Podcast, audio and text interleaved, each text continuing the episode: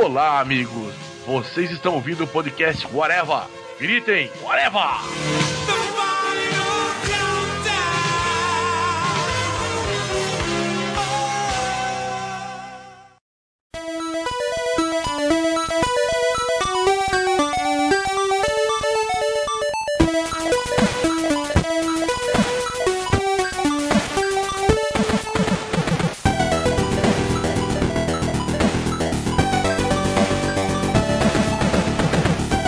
Podcast Hora vai começando, minha gente. E hoje vamos falar sobre jogos marcantes da nossa história, né? Jogos de videogame aí que a gente curtiu a vida toda ou se achou o máximo, ficou guardado na nossa mente. Não sei se a gente já fez algum podcast parecido, mas se a gente já fez, foda-se, porque a gente faz o que a gente quiser nesse podcast. Aqui para falar comigo, Marcelo Soares, está o senhor Luiz Carlos Modeste.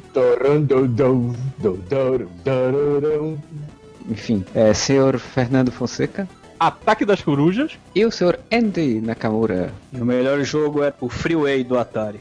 É, pois é, a gente já viu, já começou, já faz uma citação bem recente, né? Assim, o Atari, que é um lá dos anos 80, eu já começo dizendo que eu também só conheci até o PlayStation 1. O que eu conheço depois disso é muito pouco. Sei nem muito bem o que falar desse podcast. O Modesto Dia estava jogando aí no trabalho videogame, então ele ainda joga bem bastante, né, Modesto? Bom, é que eu levei um PlayStation 2 pro trabalho pra você ver como eu tô bem atualizado. E só pro Marcelo entender, aquela musiquinha que eu tava cantando é do Lee Jong, que é a abertura do jogo Need for Speed Underground como ele tá fora do, do, mundo dos videogames, ele não entendeu a citação, tosco. Não, na verdade ele entendeu, você cantou mal mesmo. não, o Underground eu não entendi porque eu nunca joguei. Eu joguei o Need for Speed, acho que foi dois. Ah, três. então, é um que tá na minha lista aqui, o dois. Mas o Underground eu não, não cheguei a jogar. É, sem spoiler da lista, né, pô? Ah, beleza, é. beleza, beleza. E, e, o meu jogo era de uma galinha que fazia um único movimento pra cima e pra baixo que tinha que atravessar uma rua. E, e se aí... você errasse, você voltava tudo. Isso. É, mas genial Mas, esse jogo. O que, é que ela achar, encontrar do outro lado? Nada, só atravessar. Mas por que, que o cachorro atravessa a rua? Pra chegar do outro lado. Aê! E o jogo era naquela lógica idiota do Atari que tipo não tinha fim, né? Ia, ia, ia, ia, ia. Se tinha fim eu nunca vi. Falando disso, eu vi um dia desse gameplay aí de Enduro, cara. Vou ficar jogar o Enduro, o, o, jogo todinho e fazer um gameplay disso. É muita falta do que fazer. Cara, falta do que fazer é fazer gameplay de videogame. Mais falta do que fazer é assistir essa porra. Cara, o meu irmão, se deixar, ele fica vendo gameplay de, de, de jogo de videogame ad eterno, assim. Ah, eu conheço muita gente que faz isso. Eu não consigo pensar em quem grava e muito menos em quem vê essa merda. Não, Cara, quem grava, eu consigo pensar porque quem grava ganha dinheiro. Quem assiste gameplay, aqueles detonados né, que a gente tinha nas revistinhas do, de videogame antigo, né? Que hoje em dia no, vídeo, no YouTube, quem assiste esses detonados completos, meu amigo, você merece palmas por não ter o que fazer da vida, viu? Porque a única vez que eu vi isso não foi nem completo, foi para ver o Batman Arkham Knight lá, o detonado do jogo, pra poder ver qual era a história do jogo. Porque eu não tava curioso, curioso com a história, não com o gameplay do jogo. Pra não dizer que eu nunca fiz isso, eu vi uma parte de um detonado de God of War pra passar da fase que eu tava empacado, só. E foi, acho que, 15 minutos mais mal gastos da minha vida. Cara, eu vou te falar que tem um jogo que as pessoas fazem muito isso, que eu não gosto, que é o League of Legends. League of Legends, o pessoal vê jogos inteiros, assim. Cara, eu não sei porque eu nunca joguei essa porra. É, bem, então a gente não tá falando de detonados de, de gameplays, porque a gente não tem gameplay no Areva pra ganhar dinheiro, porque é isso que dá dinheiro hoje em dia. Então a gente vai falar de joguinhos que a gente gostou. Então, Modesto, fala o seu primeiro aí, o seu cite pelo menos um ou dois, sei lá, se você achar interessante citar agora. Então, vamos começar pelo começo, pela, o mais antigo da minha lista, e eu vou começar com uma musiquinha que todos vão identificar. Não, não vou identificar. Top Gear, cara. Eu acho que é o jogo de corrida que, se eu for pensar, é o jogo que eu mais joguei a minha vida inteira de corrida. E é o jogo que tem maior estratégia de usar turbo no momento certo. Exatamente, e sempre com o carro branco. Eu nunca usei o carro vermelho, eu nunca usei o carro azul, sempre o branco. Sempre, porque economizava gasolina e eu conseguia compensar a falta de velocidade dele depois nas outras fases. Eu não sei explicar, cara, qual que é o laço afetivo que eu tenho com Top Gear, se é a música, que a música é sensacional.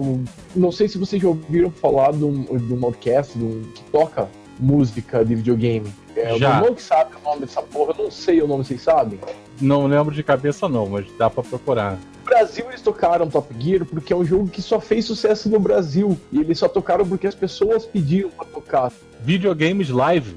Isso. E cara, eu tenho que admitir que O meu olho suou quando eu ouvi eles tocando a música do, do, do, do Top Gear. Cara, a música é muito boa, o jogo é muito gostoso de jogar, a mecânica do jogo é, pra época, eu sei que é simples, eu sei que é um jogo de, de Super Nintendo, é um dos primeiros jogos de Super Nintendo. Então depois tiveram muitos outros jogos com mecânicas muito melhores, mas aquele, sei lá, cara, tá no coração. É, e eu jogo até hoje no emulador.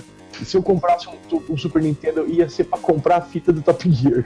Cara, é porque o brasileiro é apaixonado pelo carro, já dizia a propaganda, né? Então, tipo, o brasileiro sempre foi ligado muito em Fórmula 1, essas coisas. Então, acho que o Top Gear fez muito sucesso por conta disso. Que era um jogo simples, mas, cara, divertido. Eu jogar sempre na locadora, na. Que que sim, não é locadora, na verdade. Era aqueles negócios. É, é, é, porque teve um período, não sei se como, é, como foi na cidade de vocês, mas tem um período entre o arcade, né? Aqueles lugares que você ia pagar pra jogar no arcade, e o que você pagava pra locar. Pra jogar videogame.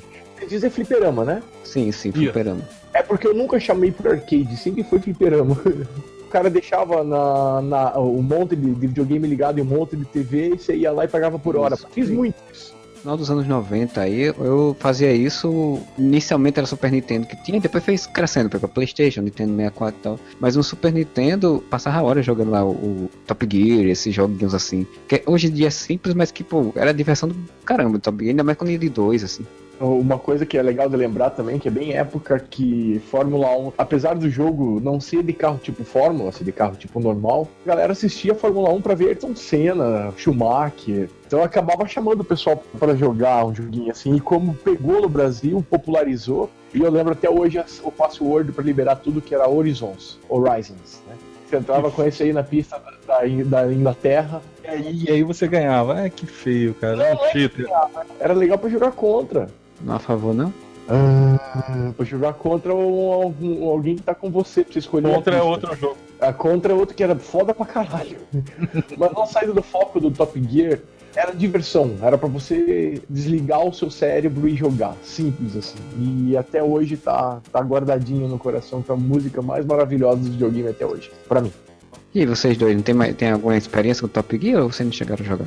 Não, porque eu, como eu tinha Mega Drive, eu não, eu não tinha Super Nintendo. Então, na verdade, eu não joguei nem Nintendo nem Super Nintendo. Só depois em emulador. Eu mas aí. Eu era baixa renda, tinha Phantom System. É, mas aí já era fase de, de PlayStation e aí eu tava ligado em outros jogos. Bom, vamos à lista. Eu tive Atari, Sim. Master System, Phantom System, Super Nintendo, Mega Drive, PlayStation 1. PlayStation 2 e tô no Xbox 360 e meu irmão comprou um Play 4. E ainda Mas... tem Dreamcast aqui em casa ainda. Mas você guardou tudo ou você jogou fora? Ah, eu só tenho aqui agora dois Play 2, um Xbox 360, um Play 4 e um Dreamcast. Pra só. que isso tudo? Pra jogar várias plataformas. Tem jogo que só tem pro Dreamcast, ah, tipo eu, não, eu, eu vendi um monte. Eu já tive Atari, aí depois do Atari eu pulei pro Mega Drive, depois eu tive o PlayStation 1, depois o, o Sega Saturn. A Saturn nunca tive. Eu tive a Sega Saturn, depois eu tive o Dreamcast, depois o Play 2, Play 3, Xbox 360 e o Wii. Eu tive Super Game, eu era baixa renda. Super Game, Dynavision, Sega Saturn, um Play 1, Play 2, aí parei. Ah, esqueci de falar do Odyssey, mas o Odyssey não era meu, era emprestado. Mas eu, te, eu ficou aqui em casa um tempo pra jogar. Eu acho que eu tive foi o Gênios, né? Foi o primeiro jogo que eu tive. Primeiro videogame. Porque eu considero o Gênios um videogame, é uma diversão. Porque não tive o Atari, de início eu tive o Tectoy sei se vocês se lembram, sabe qual é o Tectoy, que é um genérico. Não, era genérico de Atari? É, era genérico do, se eu não me engano, do, do Nintendo, eu acho. Nintendinho, né? É, se não me engano era do Nintendo. Mas a Tectoy era exclusiva. Era, era Sega. Era, era, era da Sega, era o Master System, então. Isso, devia ser o Master System. É um que tinha dois joguinhos na memória? Que era o Quackshot e o Alex Kidd no Miracle World, não era? Cara, eu não lembro mais de jogos, não, cara. Isso foi lá nos no, anos 80, eu tinha, sei lá, 6 anos de idade.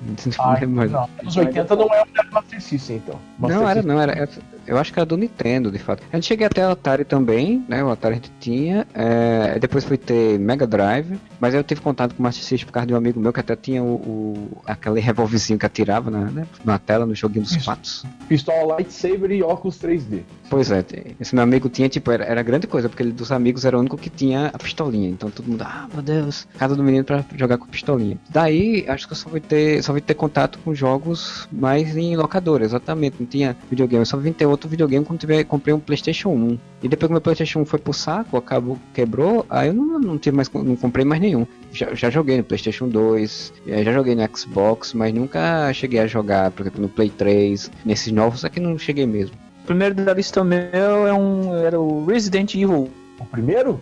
É, o primeiro Resident Evil 1. Cara, esse jogo fez eu borrar minhas cuecas. Pô, o início é muito maneiro, que tem todo um filme, parece um filme de terror lá, aquele vídeo. Que curiosamente no filme não tem, né? Pois é.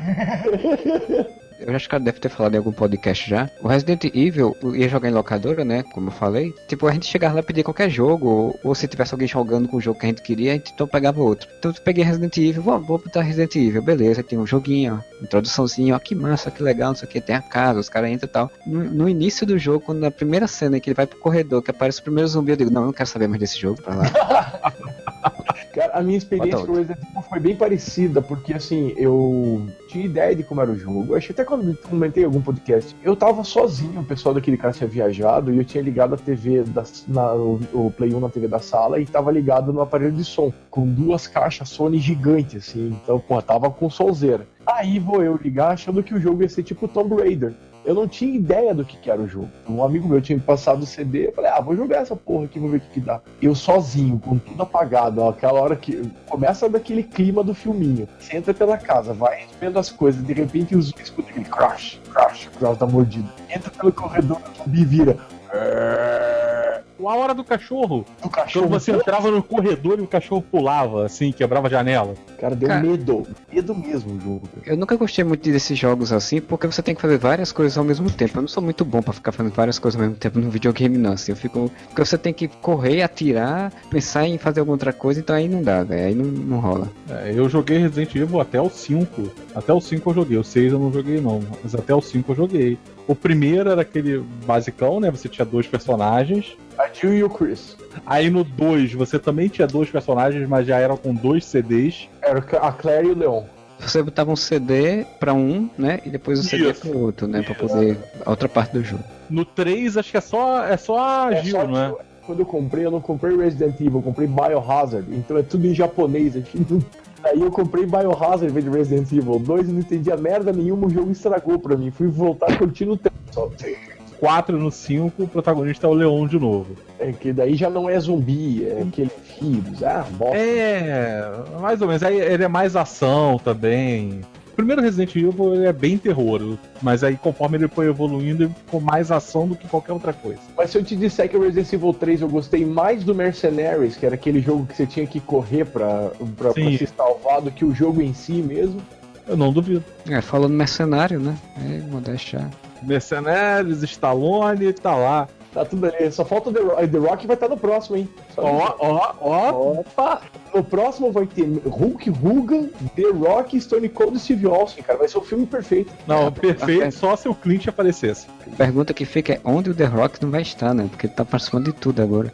É o Homem de Bronze. Mas Andy, diga aí por que você coloca Resident Evil como um jogo aí marcante. Era um período que o meu alojamento lá no Japão era muito longe de onde eu trabalhava e longe do centro da cidade. né? Ou seja, não tinha naquela época não tinha internet, não tinha porra nenhuma pra fazer. O cara que o vizinho do lado ele tinha uma ação games. Nossa! Tinha lá como salvar e como é que chama esse negócio agora que você fica olhando pra salvar? É No YouTube? Como é que vocês estavam falando agora há pouco? ah, gameplay. Tinha porra nenhuma disso, tinha que ficar lendo a revistinha lá pra saber Era- onde salvar. Era o detonado do mês. Nossa senhora. Detonado do mês, pode E crer. tinha que entender, porque tinha uns detonados que era difícil pra você entender o que eles estavam falando, da onde que as coisas eram. Tem o Mortal Kombat, o Street Fighter, que eram violentos, mas que eu joguei foi a primeira vez que eu vi uma coisa, tipo, que você destruía o inimigo, né? Vinha aqueles cães, você destroçava eles com as armas, metia a faca. Mas podia, Uma coisa- era zumbi, pô. É, Não, ma- mas assim, eu acho que o clima, o clima que o, que o Andy tá falando que foi a primeira vez que você passou a ter um jogo de terror realmente. Um jogo de terror e que te dava medo. Os efeitos de som eram bons, então tinha aquele, aqueles barulhos e você virava. Qualquer virada de a ação se passava a maior parte de uma. praticamente toda dentro da mansão. Dentro dessa mansão, toda, toda curva que você fazia, os inimigos apareciam onde você menos esperava. apartamento que a empresa deixava pra gente, tudo que você chegava lá, os móveis já estavam todos colocados. E tinha uma TV gigante naquela época, de 40 polegadas. Você colocava o som no máximo e ficava vendo aquele monte de cachorro pulando em você. Quando você é adolescente, você adora isso, né? Não, aqueles cachorros davam medo. Não, eu não gostava de cachorro pulando em mim nem quando eu era adolescente, cara. Hoje em dia eu não gosto mesmo. Ah, mas não, mas se você pudesse dar um tiro no cachorro, você ia gostar, ué.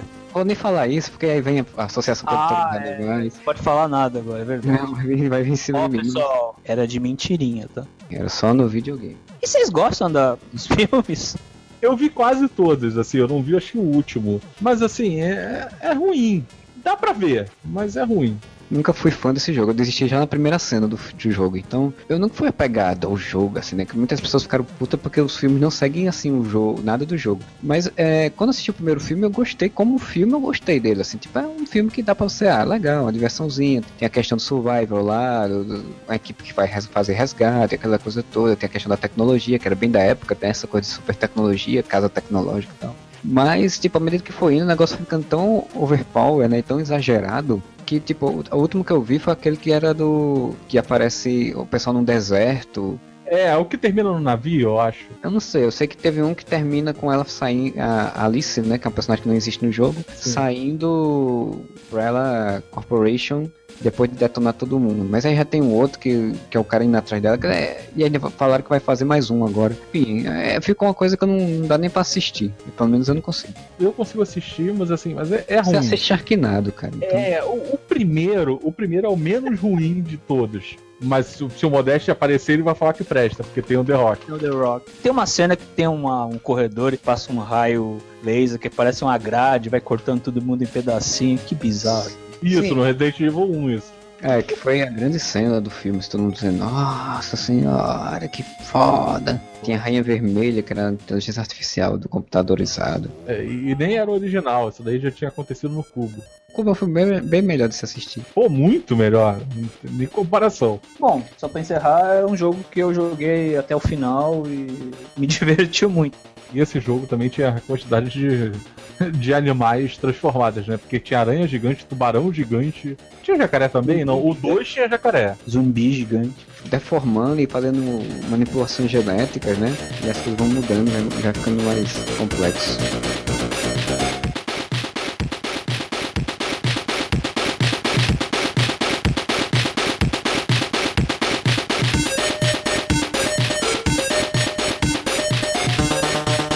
Eu vou fazer uma citação dupla, uma citação dupla de games de Atari, pra poder fechar o Atari. Que são dois jogos marcantes por motivos diferentes. Um é o Hero, foi o primeiro jogo que, que você lembrava que você tinha essa estrutura de puzzle, né? De fase. que Você era um carinha com uma mochila helicóptero, né? E aí você tinha que entrar dentro de um, de um buraco, e aí dentro desse buraco você tinha que desviar de alguns bichos ou algumas paredes eletrocutadas, e você tinha algumas bombas, e você tinha que colocar essas bombas em locais, locais determinados para você ir abrindo espaço no, na tela para você conseguir chegar até o mineiro que estava preso em cada fase. Você tinha a limitação de bomba e tal. Então foi o primeiro jogo que eu lembro que tinha essa estrutura de puzzle. Você tinha que solucionar o caminho que você tomava, fazia diferença, né? No início ele era reto e fácil, depois você podia ir para um lado ou para o outro e aí dependendo de para onde você fosse, você conseguia ou não terminar aquela fase. Tinha estrutura de vidas e tudo.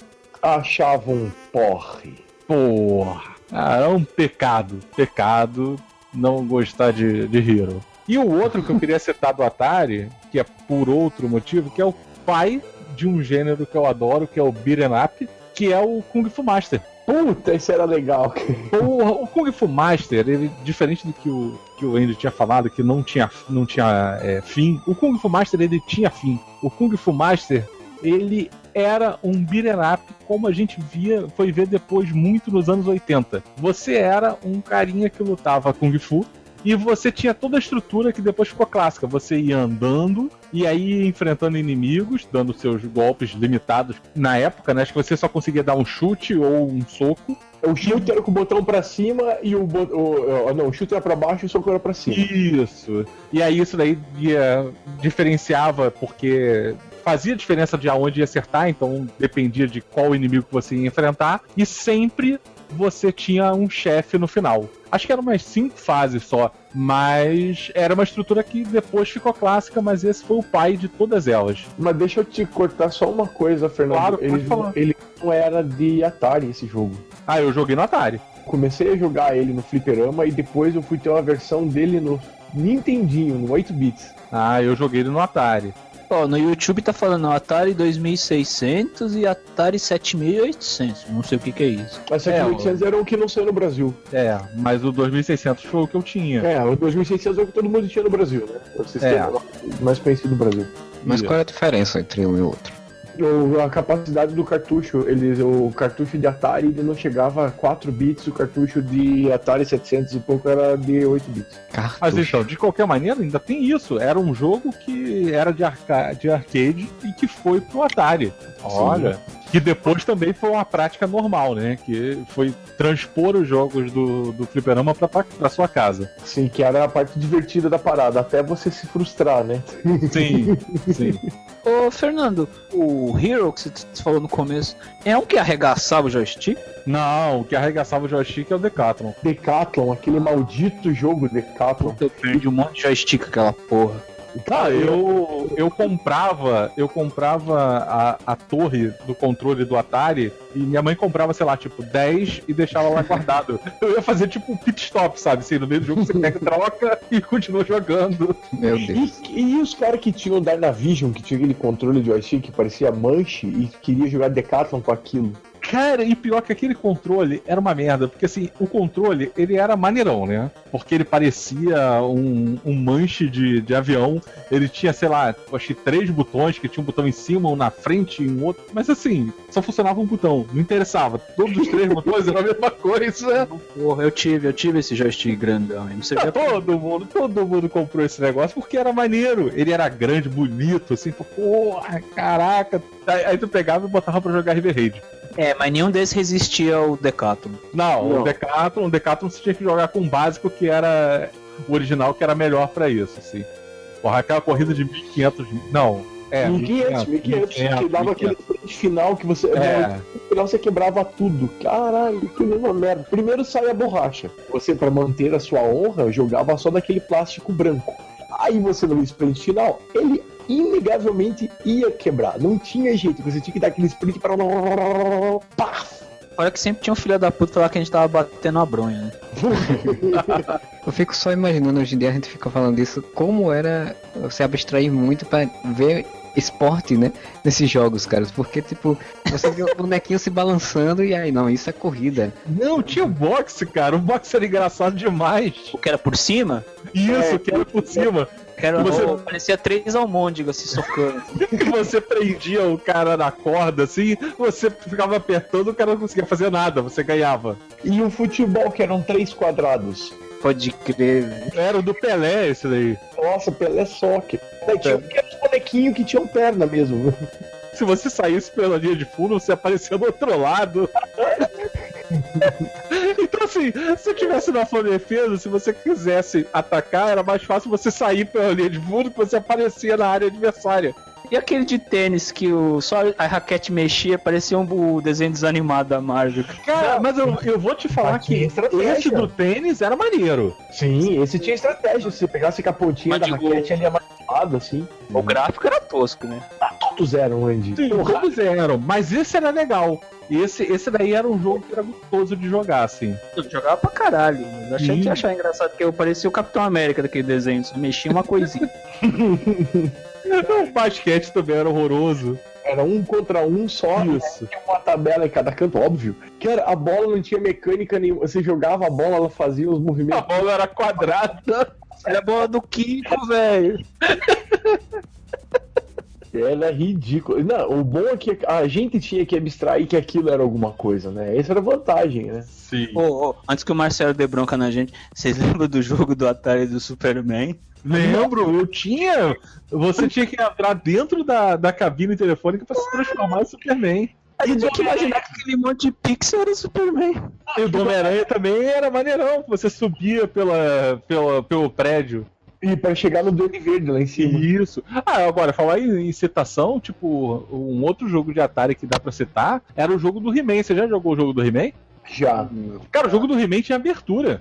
Tinha, eu lembro desse jogo, foi um dos últimos jogos de Atari que eu joguei. Pô, então, acho que foi o primeiro jogo que eu me lembro de ter visto com abertura. Ele tinha musiquinha, virava o Príncipe Adam, virava o He-Man e tal. E isso daí era totalmente incomum na época. Mas em comum mesmo era o jogo X-Men que não tinha nada a ver com os mutantes. Ah, É, tinha a ver com aquele lá do Decato, aquele movimento. É, é verdade.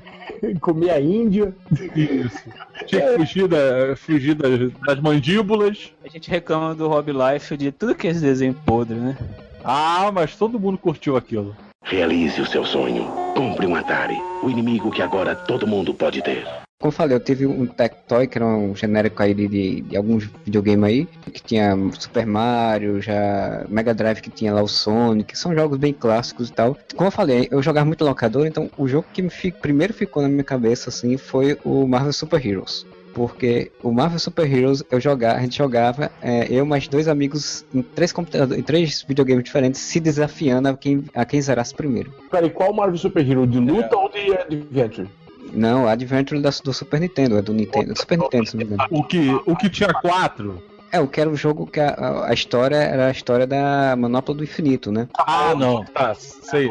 É, mas aí que você tinha que escolher o Capitão América, ou o Wolverine, ou o Hulk. Isso, isso. Horror Films. É, exato, que você ia pro, pra regiões, tinha um mapinha, você ia pra cada região fazer as missões pra poder pegar as gemas e tal. Aquele jogo era muito legal, cara. E tipo, se eu não me engano, o jogo não tinha como você salvar, ou pelo menos que eu me lembre. Você tinha que jogar ele direto até, até zerar. Ele dava password. Você tinha que anotar o password. Se não anotasse, Exato, só que como a gente, tipo, a gente ia pra locadora pagava uma hora de jogo, né? Então a gente não. Nem sempre notava, assim. Pelo menos no início a gente não anotava. Depois a gente começou a notar porque a gente começou a querer zerar o jogo e ver quem primeiro ia zerar o jogo. Então ficava os três na, no computador, nos videogames, um ao lado do outro, jogando pra ver quem zerava o primeiro jogo. Que, tipo, era meio que aposta, assim. Quem, E quem zerou? Cara, eu acho que eu fui o segundo a zerar, não foi o primeiro, não. O primeiro foi outro amigo meu. Entendi. Você foi o Vasco a zerar. É, foi o Vasco. Esse eu não vi, os gráficos eram legal? era pra Super Nintendo, era. Mas era aquela história básica, você enfrentava alguns vilõezinhos, né? O vilão máximo era o Thanos, porque era tipo anos 90, foi quando surgiu a saga dos infinitos, né? Sim, as infinitas sagas dos infinitos. É, Mas exato. tinha a menina esquilo? Não, não, Não. tinha garoto esquilo. Nem na saga tem garoto esquilo, como é que você quer? Ah, é verdade, é verdade. Ela só É, bateu em, em Thanos depois. Essa é uma fase que o quem desenhava é aquele que fazia o surfista prateado, eu não li esse negócio. Pô, mas o desenho é legal, cara. Para. Ah, não gostava muito não. Agora hoje eu gosto, na época eu não gostava não. Parecia que era um Jorge Pérez baixa renda. Porra, mas era bem isso na, na, na, na, na cena, assim, era bem George Pérez baixa renda mesmo. Só porque eu falei do, do, do videogame, ninguém, ninguém liga pra o meu videogame preferido. Porque assim, Marcelo, esse jogo é ruim, cara. Desculpa falar, mas esse jogo não, não é ruim, cara. Não é. Não, mas olha só, a gente tá discutindo jogo ruim ou jogos que Não, estão que na não sua memória? dá pra comentar muito do jogo porque ele é básico. Ele é, ele é um beat'em up, né? Um jogo de, de plataformazinha ali em 2D, vai, vai seguindo. É tipo que nem Street of Rage, que nem Final Fight. Final Ah. Fight, que nem Golden Axe, né? Mas os heróis da Marvel não estão de jaquetinha não, né? Não, não, são os heróis classicão. É, em compensação no jogo do X-Men, tem X-Men de jaquetinha, tem até o Gambit. de- Né, a merda, aquela porra. Isso é que bosta. Ô Marcelo, mas você chegou a jogar ele depois com o emulador, assim? Sim, já joguei com o emulador um tempo depois, assim. Não, não, já não tinha a mesma graça assim, porque eu não tava competindo com mais dois amigos para ver quem zerava primeiro, né? É isso que dava graça no jogo pra você, Marcelo. A competição, não o jogo em si, eu acho. Mas o jogo era diver... eu achava o jogo divertido, cara. Assim, Mas tipo, ele jogou, jogou e se divertiu por muito tempo, então vale. Tá valendo, tá valendo. Você, você está querendo menosprezar a minha diversão em relação à sua, né? Estou, tô sacando que é isso. Eu me divertia lendo o gibi do Rob Liefeld. Foda-se, Não, velho. você se diverte vendo luta de mentirinha. Também, também. Mas era isso, Marvel Super Heroes era um jogo bem legalzinho que eu gostava bastante. Porque assim, na época saiu muitos jogos de videogame, né? De, de super-heróis, né? Tinha lá o jogo do Superman lá, que é um jogo. Que eu acho que foi na época da morte dele, se eu não me engano. Ah, que tem saiu. a morte e retorno do Superman, que ele tá até de, de, de, de mullet. Isso eu joguei tinha, no, no Mega Drive. tinha o da Liga da Justiça Task Force, que é o jogo de luta da Liga da Justiça, que o Superman Sim. também tá de mullet, equipamento Esse de é mullet. ruim. Tinha no Homem-Aranha lá, que ele tem que ficar se pendurando nos prédios e. Ah, tinha o Máximo Carnage, que era do Homem-Aranha, e tinha o outro que era dos dos simbiontes, né? Eu esqueci o nome do outro jogo, que era a continuação do Máximo Carnage. Que ele usa o canhão do bem no final. Ai.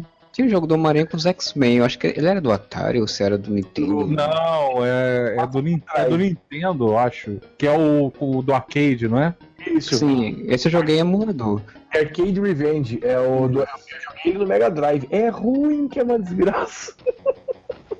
Ruim é o jogo do surfista prateado. Que você bate numa árvore e morre. Caraca, tem isso, eu não sabia. Não. Tem, tem, tem um jogo pra Nintendo do surfista prateado, em que o surfista prateado é todo poderoso, se você bater numa árvore, você morre. Imagina o material daquela árvore.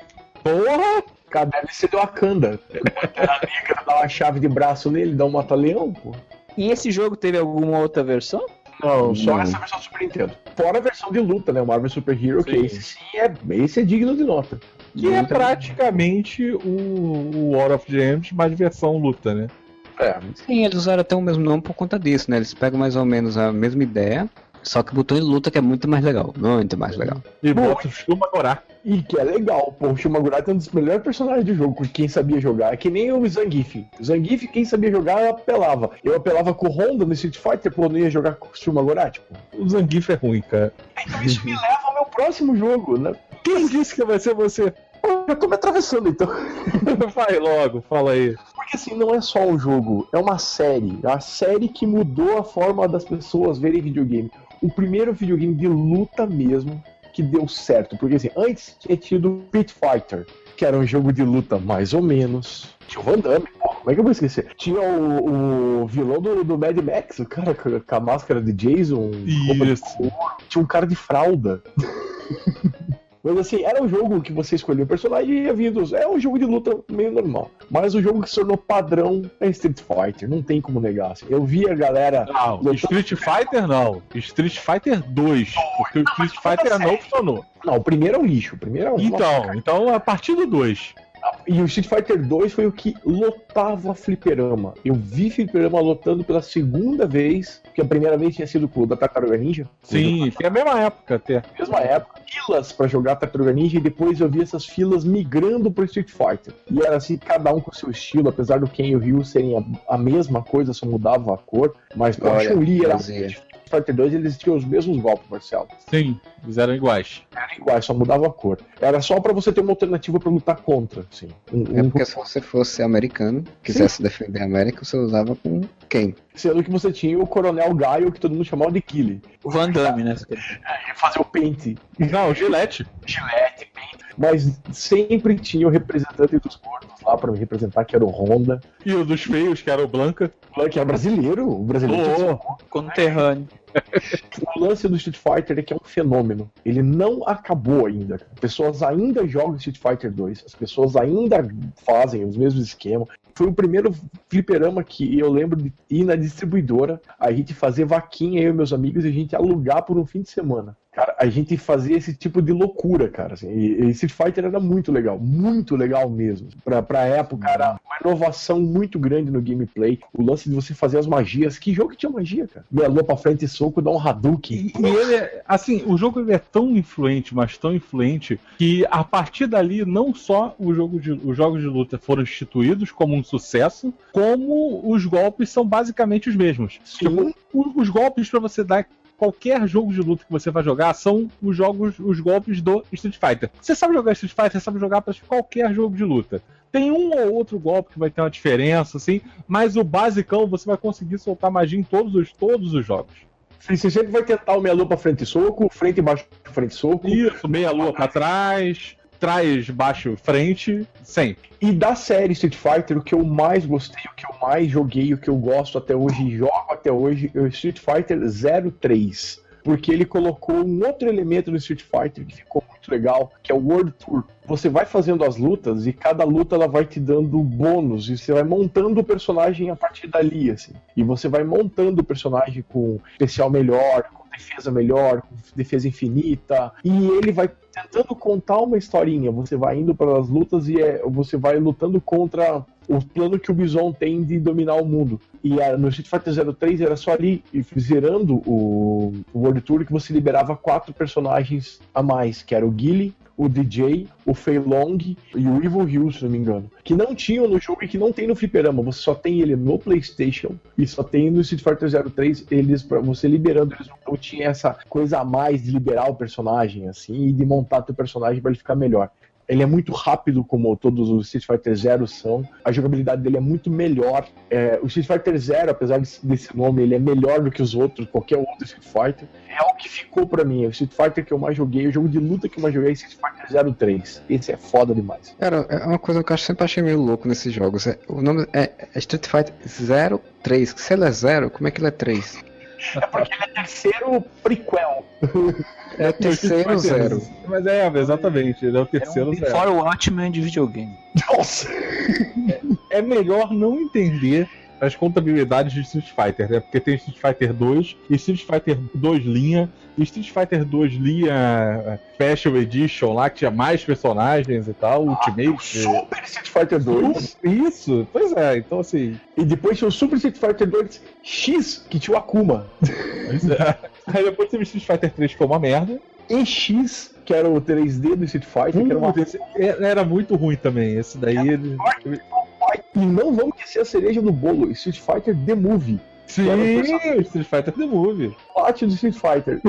Gente, Que você podia jogar com o Van Damme. Obviamente gastei muita ficha nisso. E o Raul Júlio era, o- era o Bison. Meu Deus, aquilo era muito ruim. cara. Mas nesse ele era o Bison, ele não era o Vega, não, né? Nem o Vega era o Bison. Vocês sabem o porquê dessa diferença dos nomes? Por causa do Mike Tyson, não é? Exatamente porque era o lutador de boxe era o M. Bison. Só que Isso. processou a Capcom. Porque ele era um lutador de boxe exatamente igual o Mike Tyson e tinha um nome praticamente igual. O, o mesmo corte de cabelo, os mesmos dentes separados. Sim, sim. O Street Fighter nunca foi muito a minha praça, assim. Eu, eu- lembro que a gente se rodava muito com meus amigos, a gente fazia. Quer dizer, o Street Fighter a gente fazia depois, que já no- mais na frente, já no, já no Play, já. Que fazia jogos de competição, né? Tipo, juntava 4, 5 pessoas e ficava revezando. Quem ganhava ficava e quem perdia ia. Outra pessoa ia entrando no lugar de quem perdia. Gente e, só que a gente jogava muito mais, acho que era o Mortal Kombat. Acho que o Mortal Kombat era, a gente jogava bem mais. Cara, eu gostava de Mortal Kombat, mas assim, eu Street Mas o Fighter Street Fighter é melhor. é melhor, cara. A jogabilidade é melhor, era mais fluida, porque não era captura de movimento que nem era o Street Fighter, que eram atores mesmo que faziam. E assim, o Mortal Kombat era legal porque tinha violência, que tinha aquela coisa do macabro, de arrancar cabeça, arrancar coração, o exagero da violência que era legal. Mas Street Fighter não precisava desse exagero pra ser legal. O jogo era legal, independente de, de ter fatality. Óbvio, sempre vai ter quem vai preferir o Fatality e depois os Brutality, Babality, Friendship. E não tinha o Christopher Lambert. Puta, mas nem no, mas nem no, nem no Mortal Kombat tinha. É. A captura não era dele. Mas você sabe que o Johnny Cage era pra ser o Van Damme também, né? Sim, ele era uma versão do Van Damme. Ele fazia até espacate, pô. Fazia espacate e dava soco no saco. Porra. Aí depois criaram Shao Kahn do Netherrealms, que tinha que salvar o reino da Terra. Não, era Não, não, isso era- Isso foi no Mortal Kombat 2, né? O 1 não tinha história, né? Não, era só o Shang Tsung. E aí tinha que, você tinha que enfrentar o Guru, que era um personagem de massinha, que era muito legal aquilo. Ficava batendo no peito igual um gorila, assim. Goro, É. né? Ele segurava com os, baixos, com os braços de baixo e batia com os braços de cima. Isso. Era digno daquele filme do Simba dos anos 60, você lembra? Sim, sim, sim, stop motion lá. Era bem Ray Harryhausen o Guru mesmo. Mas era, mas era legal, assim, só que é aquele negócio. Pra mim, o Mortal Kombat sempre vai ser ofuscado, porque Street Fighter era a cereja do bolo do fliperama. Não, e tinha World Heroes, tinha King of Fighters, tinha Fatal Fury, tinha Art of Fight, tudo baseado na mecânica do Street Fighter. Até os golpes eram os mesmos, cara. E tinha sempre dois iguais. No World Hero tinham dois ninjas que davam.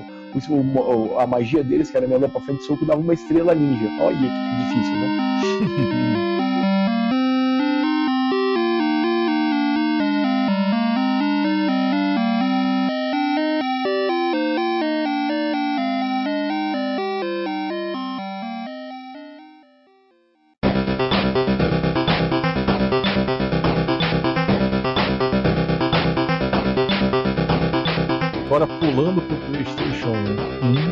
comprei o PlayStation 1 e aí eu tive que escolher assim, tipo, você comprava na época, assim, você comprava no camelô e aí você comprava com, sei lá, 10 jogos, né? Sim. E aí, dentro desses 10 jogos, veio um jogo especial, assim, Castlevania Symphony of the Night. esse jogo é sensacional. Você joga com o Alucard, que é o Drácula ao contrário, né? Que é o filho do Drácula. Cara, eu acho o último Castlevania bom. Você é um vampiro, então você tem seus poderes e vai evoluindo, como qualquer joguinho de plataforma, né? Você vai melhorando, evoluindo, é, é, conseguindo armas melhores. Depois que você zera o jogo, você joga ele de novo com o castelo ao contrário um dos primeiros jogos que eu joguei no, no PlayStation 1 e ele tá no meu coração assim até hoje. Você tinha poderes, você conseguia. Basicamente, você tinha os poderes do vampiro, do vampiro né? Durante o negócio. Você conseguia atravessar, virar névoa, acho que você virava morcego. Isso daí tudo dentro do jogo. Você ia conseguindo evoluir seu equipamento e seus poderes e enfrentando monstros clássicos. E é um jogo de plataforma que pra mim é um clássico absoluto. Foi o último bom Castlevania.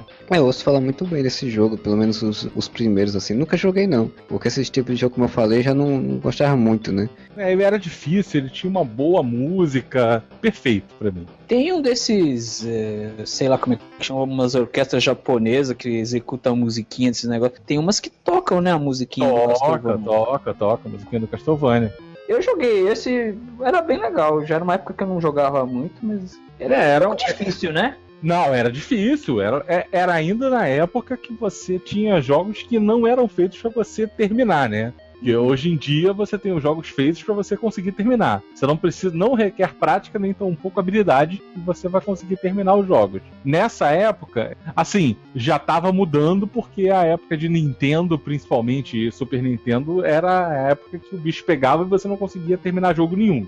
Mas a, a época do do PlayStation você tinha dificuldade. E Castlevania ele tinha uma dificuldade bem grande, assim. Fora que ele era difícil, porque tinha que explorar um castelo, né? Como eu falei. Aí você explorava tudo, em determinada parte você conseguia passar para o segundo castelo, e aí no segundo castelo é, ele era o contrário. Só que a grande dificuldade do jogo era você conseguir zerar e fazer 200%, que seria explorar os dois castelos inteiros. E isso era muito difícil, porque tinha umas salas específicas que ficavam escondidas, e você precisava de determinados poderes para chegar em determinadas fases, né, em determinadas áreas. Você não conseguia com facilidade isso daí. Desse tipo de jogo aí, eu só joguei, além do Resident Evil, eu joguei também um pouco do Alone in the Dark. Do Wii Ball. Que aí só, só se lembra do cara do Wii Ball e do Christian Slater, né? Isso. A única coisa que ficou gravada no, no, na minha cabeça foi que nesse jogo tinha. Ele ficava se comunicando com uma parceira, eu acho, que o nome dela era Aline, ela ficava o tempo todo. Aline, no, no, falando o nome dela no, walk-talk. Tipo, a única coisa que ficou gravada na minha cabeça desse jogo foi isso, que ele ficava falando o tempo todo, Aline, Aline, Aline, o tempo todo. Você jogou essa, Modeste? Não, não joguei esse Castlevania. Eu nunca fui muito fã de Castlevania, nem no Super Nintendo, mas assim, eu sei que é uma falha de caráter minha, porque todo mundo gosta. Ó, e eu posso falar um outro jogo de, de, de PS2 que eu também joguei, porque de PS1, desculpa, que eu joguei bastante, que foi um jogo que eu não queria comprar. Assim, eu não jogava jogo de RPG.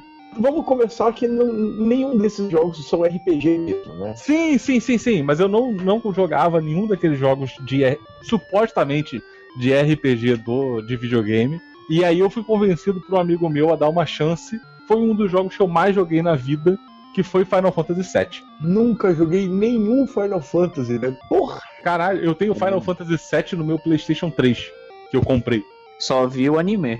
Vi o filme CG, o, o anime lá. É, não, também nunca me interessou. Tem amigos meus que jogam, que falam muito bem, que não sei o que, falam da história, conhecem todo mundo e não sei o que, blá E eu nunca me chamou atenção, não. Sabe que eu tenho uma história de frustração com, com esse jogo que eu não consegui virar no PlayStation 1, né? Porque assim, o jogo era difícil pra cacete segue uma estrutura de RPG, você vai ganhando níveis e tal. E aí, tava já perto do final do jogo, quando o meu irmão foi jogar, e aí ele salvou por cima. Eu não sei o que, que ele arrumou, que ele apagou a minha gravação de Final Fantasy VII. Que filha da puta.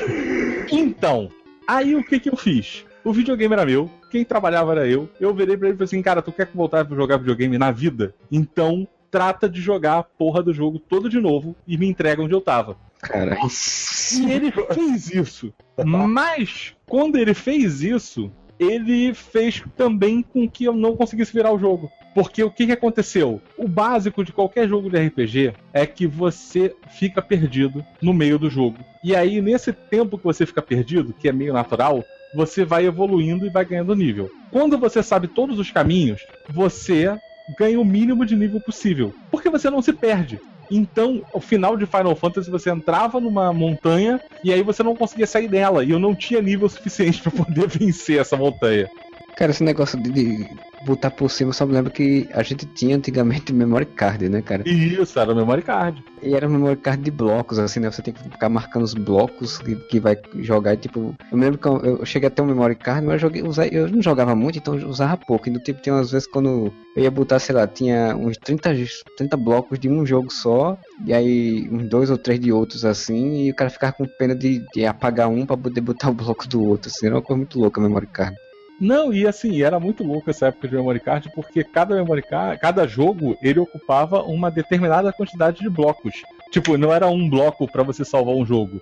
Tinha Sim. jogo que você salvava com um bloco, tinha jogo que você ia precisava de 3, 5. Porra, no Dreamcast isso era uma merda, porque o memory card pesava 5 quilos. Aí no, você colocava o Rumble Pack e pesava mais 10 quilos. Aí o controle ficava inviável de jogar aquela. Mas pelo menos o, o memory card do, do Dreamcast tinha um joguinho, né? Você colocava assim, ficava. Tinha uma telinha, não tinha? É que você ficava vendo ali o, qual jogo, quando ele dava o. Como é que chama quando você começa o jogo? O boot, que aparecia o logo do jogo no, no memory card, daí tinha aquela coisa de. É quase aquela. Tentava ser quase uma outra experiência com o memory card. Você tinha uma telinha interativa, digamos assim. Sim, nunca funcionou aquilo. É uma merda. Ele só funcionava mesmo pra você gravar o jogo e ficar aparecendo na tela e você prestar atenção no controle em vez de na tela do videogame, né?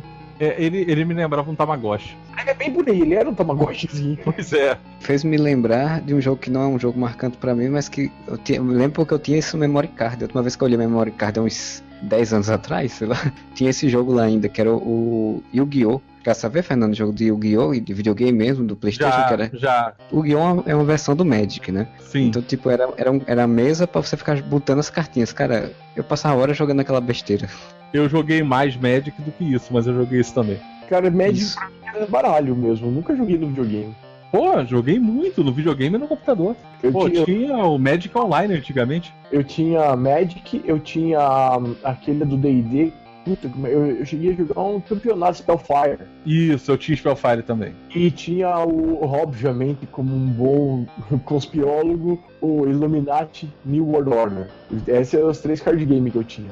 Tá, mas o card game de Illuminati era como isso? era um das três famílias e você manipulava as coisas para que a nova ordem mundial tomasse conta. Então você tinha ataque terrorista, você tinha disseminação de vírus, você dominava por religião, dominava por política, dominando o mundo, assim. Caraca, legal, eu acho interessante. Muito legal esse jogo. Se não, quem não conhece, vai atrás, ainda tem gente que vende no Mercado Livre, essas coisas, porque o jogo parou de ser citado em 90 e pouco. Assim. Pra você ter uma ideia, tem uma carta de uma explosão nas Torres Gêmeas que é igualzinho ao terrorista do 11 de setembro. Opa, e você tá me dizendo que o Bin Laden jogava Illuminati? Ah, o que eu tô dizendo é o seguinte: o troço é tão verdadeiro, vamos dizer assim, com as, com as conspirações, que o Steve Jackson, que é o mesmo cara do GURBS, Sim. ele chegou a ser detido pela CIA para averiguações se ele sabia de alguma coisa. Tô falando sério isso, não é brincadeira, cara. Tem muita coisa de teoria de conspiração em cima do Illuminati, do Nova Ordem Mundial. A Carta do Brasil, você dominava o Brasil pela política, cara. E o lance é que, assim, você tinha. O interesse de dominar o Brasil era pelos recursos naturais dele. Então você dominava pela política para você dominar os recursos naturais. Você falou de carta, de política, dominação. A gente tá falando de alguém especial, Modeste? Alguém específico? Por quê? Ah, não, eu não joguei House of... Eu nunca vi House of Cards. Não, mas, mas você viu of... TV Senado? Ah, então! TV Câmara é a mesma coisa.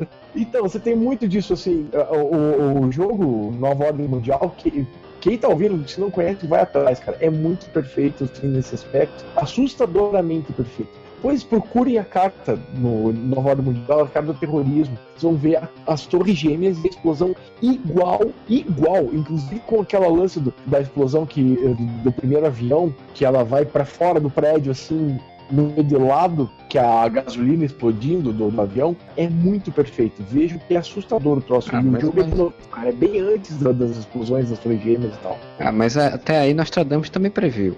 E o Nicolas Cage. Com cabelo. Tá bom, desvirtuou o papo, vai lá, segue, vai. Realize o seu sonho. Compre um Atari, o inimigo que agora todo mundo pode ter. Eu vou voltar pra velharia, porque sou velho. Eu falo de dois jogos do Atari que eu jogava quando era moleque, gostava muito. Eu jogo até hoje no emulador, que um é o Moon Patrol. Pô, Moon Patrol é demais. É tosco, né, velho?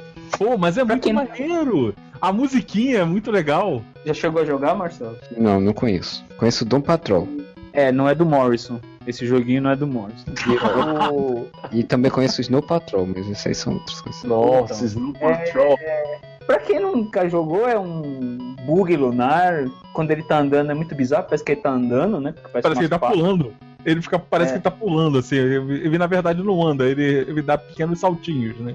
Ele só vai pro lado, tem umas crateras de pixel horrorosas. É, ou ele pula ou ele atira.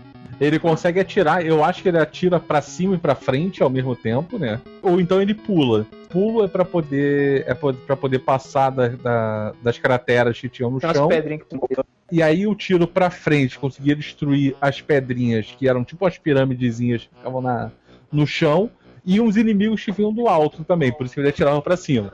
Tinha umas naves lá, uns X-Wing de baixa renda que ficava voando. O outro jogo é um jogo que eu nunca vi alguém falar. Eu, eu tinha, porque eu ganhei de uma tia minha. Era um simulador, muito entre aspas, guerra, que chamava Robotank. Vocês lembravam? Vocês lembram disso? Não. Não.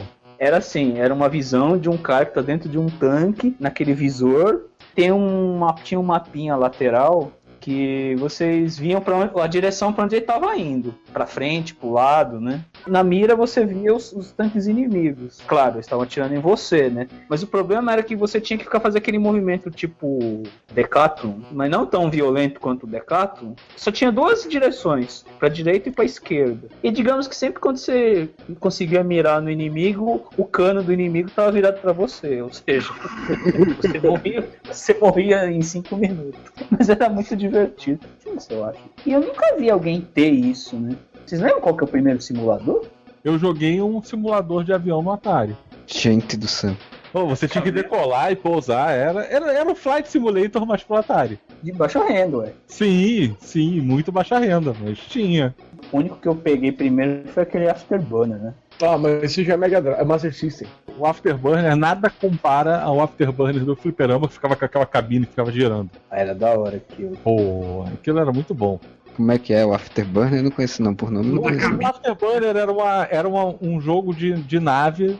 Imagina que assim, era um jogo de caça na época do auge do, do filme Top Gun. E aí você tinha o fliperama, o oficial.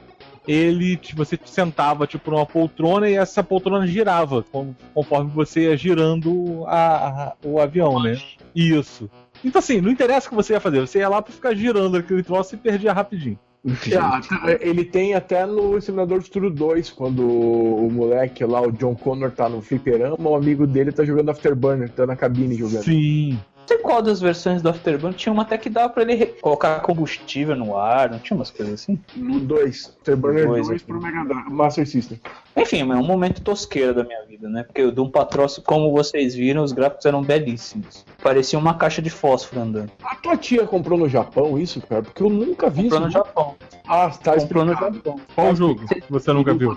Ah, não, o robô, do robô lá que ele falou. Ah, tá, o do robô. É, o do robô. Era bem legal. O limite da tosqueira era bom. que ninguém conhecia, que eu jogava, chamava Bob vai pra casa, Bob's Go Home. É um moleque voltando pra casa, tendo que passar por poças d'água, por, por cachorros, e ver uma música irritante tocando o tempo inteiro a mesma música, chata pra caralho, onde tá jogo ruim? Mas como eu tinha poucas, poucos cartuchos, ele chamava de fita, e eu não tinha nada de fita, então eu tinha que sobreviver com aquilo. Você jogou o jogo do, do Halloween? Não. Pô, tinha um jogo de Halloween ou Sexta-feira 13 pra. Não, na verdade é que era Halloween, mas vendia como Sexta-feira 13 aqui. Mas Nossa. era Halloween, era o Michael Myers. Era um jogo maneiro, assim, tipo, era um survival. Em Era Atari. um Atari, era um survival, era numa casa e você tinha que fugir do assassino. Só que assim, o assassino aparecia em todos os lugares possíveis, igual o filme de Halloween. Você só andava pro lado pro outro e entrava em casinha, né? Em casinha não, na porta, igual o Scooby-Doo, assim. Isso tem que levar a tua imaginação ao limite, né, cara? É isso mesmo, ó, Halloween. Aqui no Brasil eu lembro que, que saiu como sexta-feira 13, mas claramente era Halloween. E você tinha que salvar as criancinhas. Não, o personagem andando, tipo, é uns 10 anos pro cara chegar a algum canto andando com as pessoas. Não, tinha umas horas que ia mais rápido. Só de um último detalhe do Doom Patrol, tinha um efeito quando você pulava as crateras, se colocava um pouco pra trás na hora que você tá pulando, dava um efeito Michael Bay que ele pulava a cratera em câmera lenta, era muito bom. Olha que chique. Que beleza, hein? Realize o seu sonho. Compre um Atari. O inimigo que agora todo mundo pode ter. Eu sempre falei que eu sempre fui um jogador casual, eu sempre fui de jogar jogos de esporte porque era uma coisa que você jogava no momento e acabou, assim, né? Então, tipo, eu sempre gostei muito de jogo de corrida. Hoje em dia que eu não, não jogo tanto. Mas tinha um jogo que eu me lembro que um amigo meu, lá no Playstation 1, comprou e a gente jogava de vez em quando, e ele era fissurado nesse jogo, eu passei, passei a gostar, que era o Driver. Que se eu não me engano, o Driver era o que você tinha missões, assim, você cada momento era uma missão que você tinha que cumprir. Tipo, perseguir um carro e manter essa distância desse carro pô, enquanto tá perseguindo. Chegar em tanto tempo em um, em um local específico, assim. Eu achava muito legal pela, por essa dinâmica das missões, assim. Você tem que fazer coisas é, dentro do carro na, com missões. Não sei se vocês já chegaram a jogar ou já viu esse jogo. O GTA do lado bom da lei, porque você é um policial, né? Sim, você é um policial, você é uma pessoa boa. Porque esse meu amigo jogava, eu acho que a gente chegou a jogar, acho que foi o Driver 2, na verdade, não foi nenhum. Porque o GTA, ele é mais porra louca, né? Eu nunca joguei, mas pelo que eu entendo, ele é mais porra louca, assim, tipo, você não vai atrás da pessoa, você realmente vai atrás da pessoa. O desse, por exemplo, você tem que perseguir, você não, como você era um policial, você não podia deix- deixar uma certa distância, né? Então era isso eu achava legal, isso eu achava uma dinâmica interessante, assim. Ou a dinâmica que, tipo, de você sair correndo porque você tem que chegar no local em tal momento pra pegar alguma coisa e você tem que sair desviando dos carros ou batendo nos carros feito louco. E, e jogo de corrida, sempre adorei jogar jogo de corrida pela a possibilidade de sair batendo e quebrando carros. Isso eu sempre achei legal. Eu joguei poucos jogos de corrida na vida, assim. O, Driver é, foi um que eu não joguei, assim. O Driver não, mas eu acho que eu tenho que fazer um capítulo à parte, um para jogo de corrida, que sempre foi um vício meu, e outro para jogo desse tipo, que daí sim eu vou entrar, a gente entra na parte dos jogos com história, que é com GTA. GTA eu acho maravilhoso, uma das melhores coisas, mas eu quero falar de GTA mais pra frente. Jogo de corrida, desde que eu conheço o videogame, meu- pô, meu, meu Atari veio com Enduro. Ainda é foda. E corre na neve. na neblina. Pô, é muito foda, mas jogo de corrida, eu acho que a série que fez eu gostar de jogos de corrida mesmo, de putz, me afundar nisso, é Need for Speed. assim, eu acho que o Need for Speed 1 é bacaninha e tal, mas o Need for Speed 2 pra PlayStation 1, o gráfico é quase um milagre pra aquela época, assim. Depois foi melhorando e tal, mas assim, o primeiro jogo que tinha um gráfico muito bom no PlayStation, pra mim, assim, era o Need for Speed 2. Ele tinha umas corridas à noite que eram alucinantes de jogar. assim. Eu falei que eu não gosto de jogar jogo de corrida, mas assim, a série Need for Speed é, é uma série que eu jogo. E é uma série que se reinventou, porque ele saiu só daquelas corridas, aquela dinâmica de corrida pura e simples. Pô, daí tem Need for Speed 2, o Need for Speed 3 é muito legal, o 4, que é o High Stakes, é muito Tem o de, de polícia e ladrão. É, o- é, aí tem o Hot Pursuit, que é o 3. O outro que eu joguei foi esse, acho que eu joguei no Hot Pursuit, que eu achava muito divertido ficar fugindo da polícia. É muito legal. E aí ele se reinventou e, e pegou uma coisa que era uma tendência que estava acontecendo nas ruas, que era coisa do tuning, e reinventou o jogo todo com Need for Speed Underground a ponto de influenciar uma coisa que todos nós amamos, que é a série Velozes e Furiosos. Cara, Velozes e Furiosos é muito Need for Speed.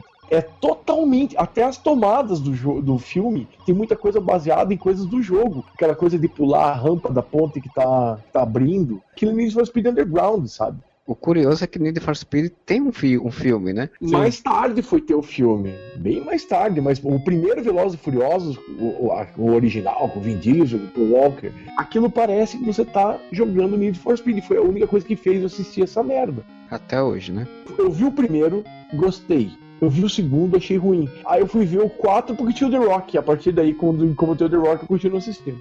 Aquele do Brasil que eles puxam com um carro, um cofre Pela de um ponte, banco pela ponte de Niterói. Não, mas gigante. Não tem mais, eh, tipo, ele não tem mais a ver com o espírito do primeiro filme. O primeiro filme é muito o, o Need for Speed Underground, que é até a musiquinha que eu tava cantando agora, e é a razão de eu ter comprado mais um PlayStation 2. Eu tenho um na casa da Gisele e um no meu trabalho. Eu tô jogando Need for Speed Underground de volta, cara, porque é difícil pegar um jogo de corrida que me passa tanta diversão. E você tem várias coisas dentro do jogo. Você tem corrida de arrancada, você tem corrida de circuito, você tem corrida que é de um ponto ao outro, que é o sprint que eles chamam. Tem drift, que é aquela coisa de você derrapar o carro. Sim. Vários jogos dentro do jogo. E aí você vai melhorando o teu carro, vai tunando o teu carro, que era o lance do- da época. Tem as bizarrices, tipo, que hoje em dia a gente considera bizarro, mas antigamente os caras achavam massa pra caramba, que é colocar neon no, no fundo do Ah. carro.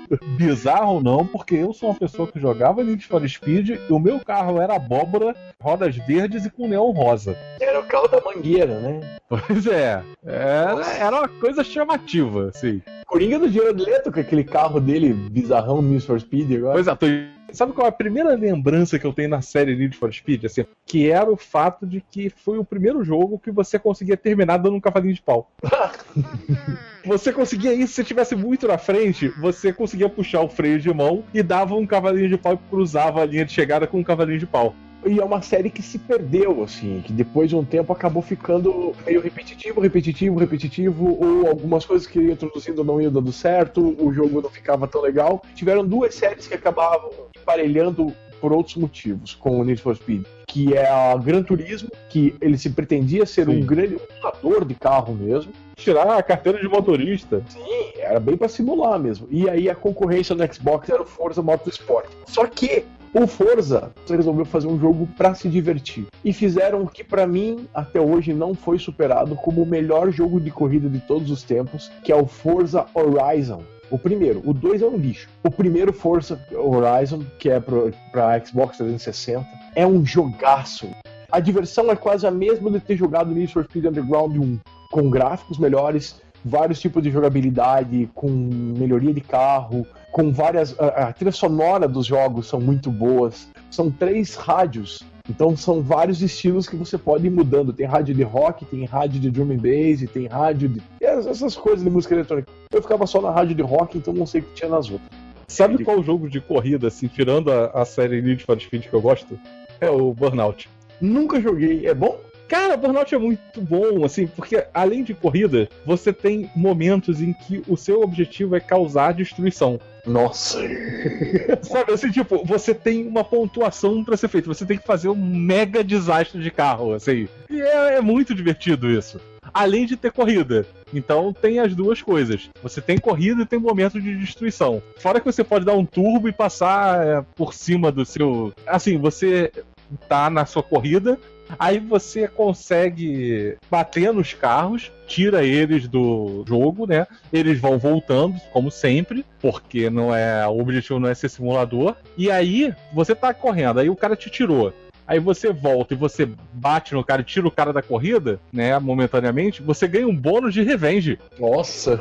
Pô, é muito maneiro! Você tem que ser vingativo e sujo. Sim, sim, o jogo é todo feito pra você ser sujo. Nossa, mas é, é, assim, jogos de corrida são uma das razões de eu ter videogame até hoje, assim, cara. Eu me Não, divirto muito. Eu acho muito legal. O meu problema é que eu sou péssimo correndo, então assim, eu gosto desses jogos que são irreais. Ah, Porque sim, esses, como... que, esses que são irreais, você não precisa saber nada. Só que assim, o Gran Turismo é chato, porque o Gran Turismo, ele tem aquela proposta de você fazer tudo direitinho, o ponto de freagem. Cara, é um saco isso. Você não Sim. consegue jogar. por mais que o gráfico seja bom, você não se diverte. O Exato. jogo pra mim tem que ser divertido e eu tenho isso nesses jogos, assim, no Need for Speed, no Forza Underground, no Forza Motors, no Forza Horizon. Puta que confusão do caralho.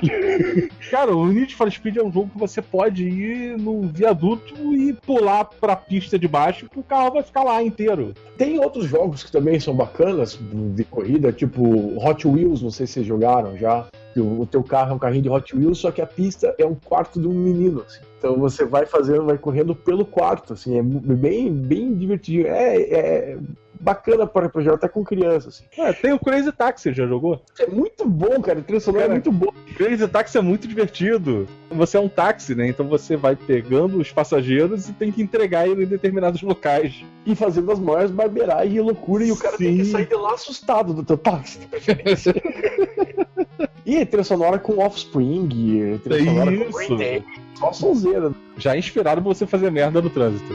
sempre.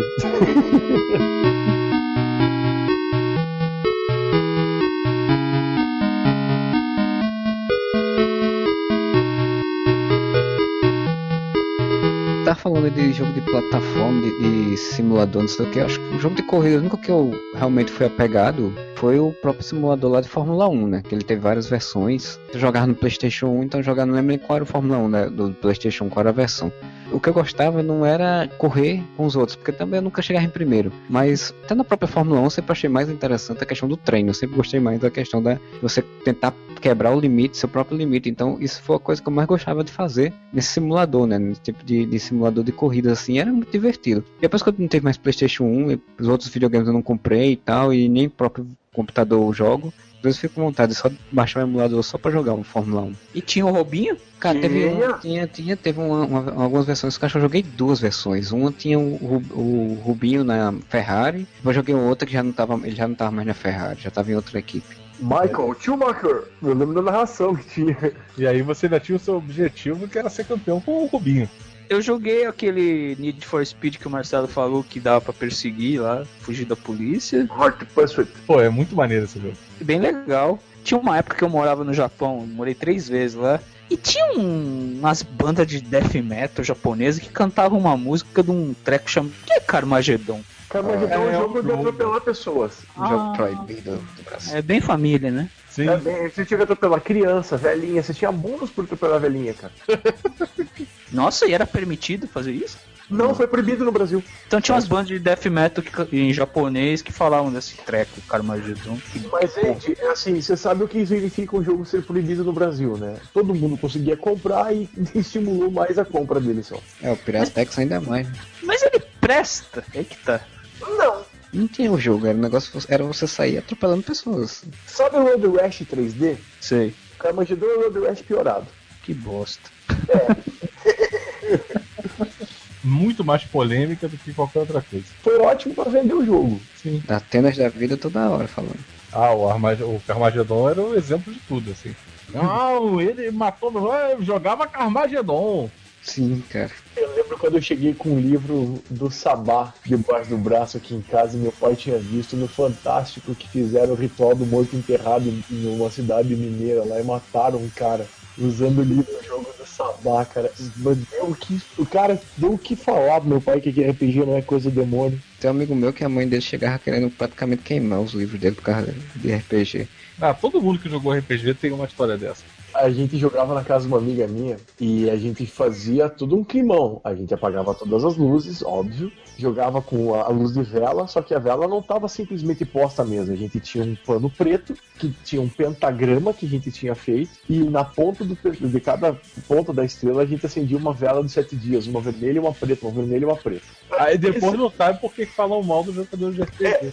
E a gente jogando, e aquele climão tocando sempre. Geralmente era o Drácula do Bram Stoker, a trilha sonora. né? E aí vinha a amiga, a, a irmã da Cristiane, voltava das baladas com as amigas e chegava, tava tudo escuro, aquele cheiro de vela e incenso, e a gente jogando com pentagrama na mesa. Por que falavam mal de RPG, né? É, é. ô mãe, minha irmã tá fazendo ritual satânico na sala. É macumba!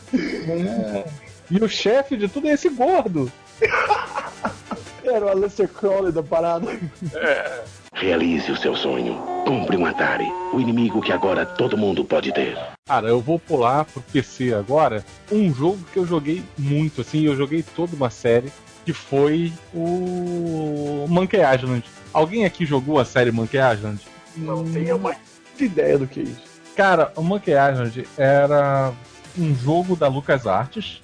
Ele era um jogo cômico e ele era um jogo de adventure. Os jogos de adventure eles foram muito populares no, no início dos anos 90 em PCs. Que eram aqueles jogos que você tinha várias coisas, você tinha que combinar coisas pra poder ir passando da- na história.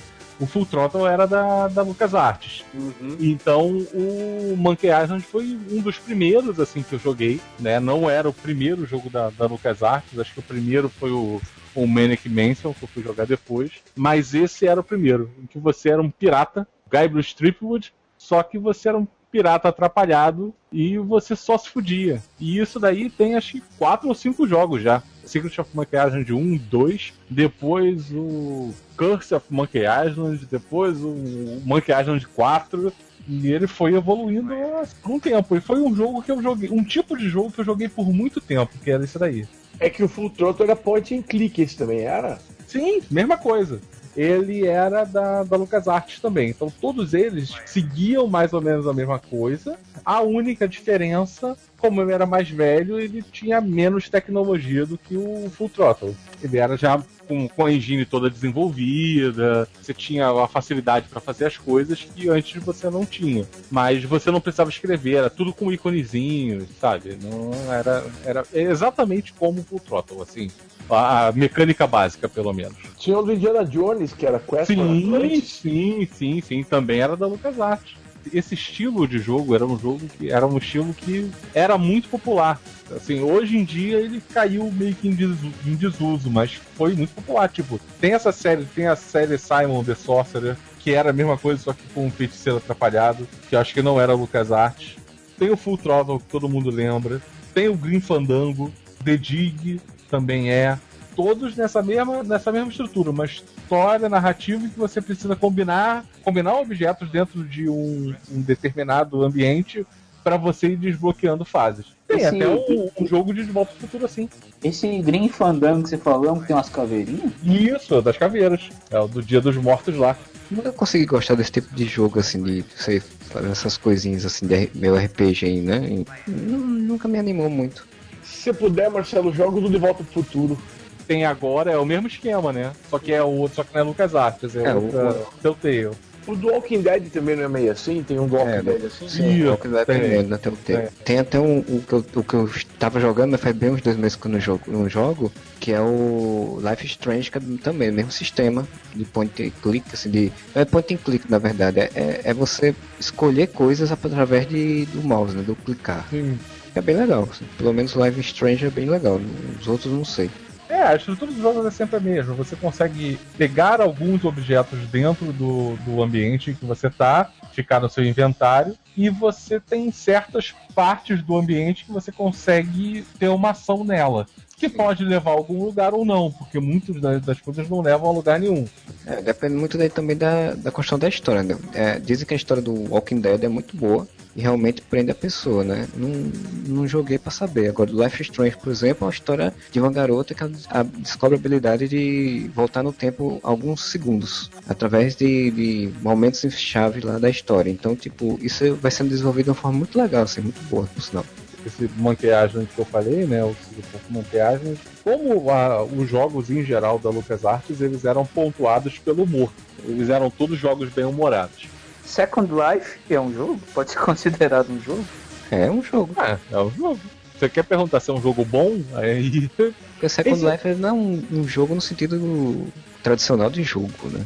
É tipo Então. The Sims? O Second Life? Ah, Não, The Sims é um jogo mais jogo, porque The Sims você, pelo menos os primeiros, você era um jogo de personagens e tal, mas ele era, ele tinha uma jogabilidade, um, um caminho de história. O Second Life ele era mais como uma, Não tem, lá- mui- não tem muito o que fazer, né, Marcelo? não, o Second Life ele é a cyber-realidade, né? Você criava um avatar de um personagem e você tinha um mundo aberto lá pra você explorar como quiser. E aí, tipo, era como se fosse uma vida comum de pessoas, né? Tipo, você tem sua casa, você tem coisas pra fazer e tal. Então ele é, ele é um jogo nesse sentido de que você tá jogando eletronicamente, você tem que fazer escolhas, você tem que decidir caminhos, mas ele não tem uma história, ele não tem... É uma comunidade virtual, na verdade.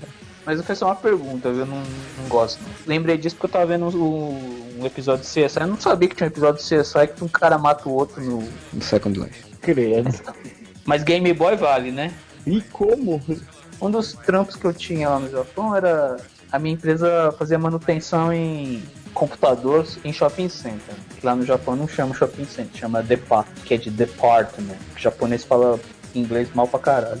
Ah, tá. Pensei que era de, de lugar de patos, né? Um monte de besta. Não, é, É igual o Sunako, que é um boteco do japonês, que é snack bar. Snack.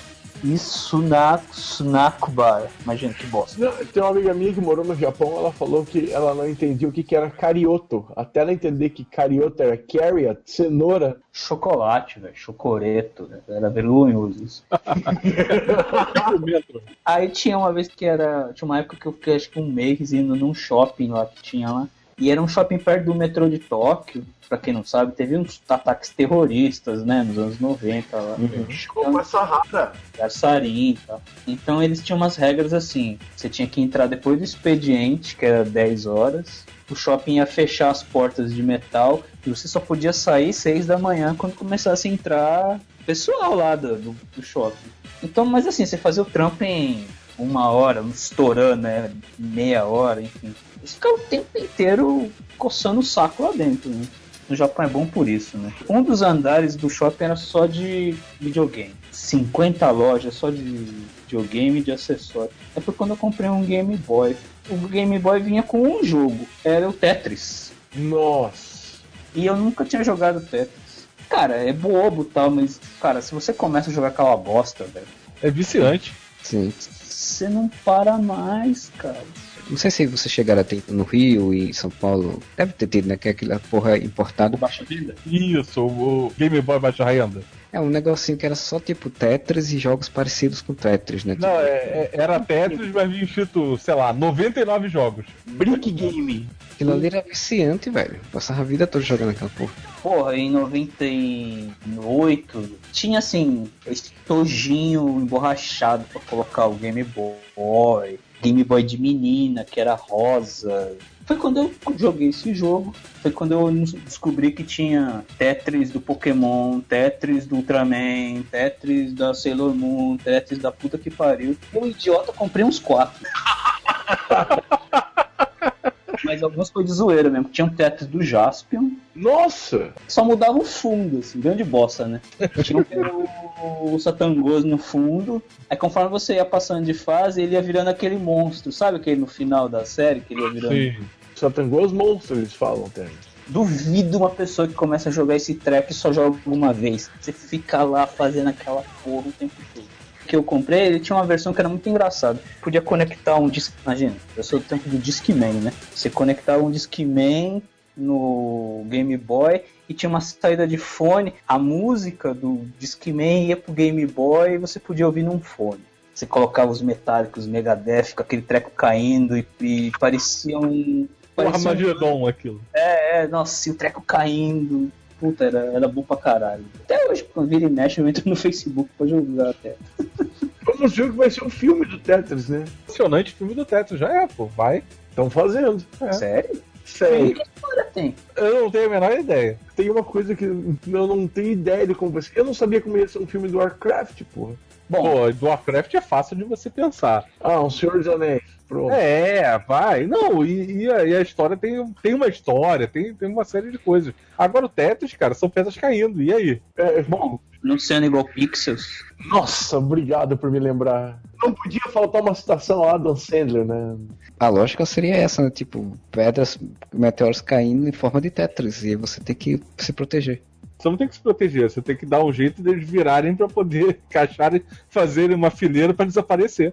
Como é que chama aquele o Battlefield? Como é que chama aquele jogo? Não, Batalha Naval? Que bosta. né? Não, mas o Tetris, isso aí, Fernando, vai ser o plot twist do meio do filme. Alguém vai perceber que quando eles se juntavam encaixados, aí eles desapareciam. E resolveu o problema.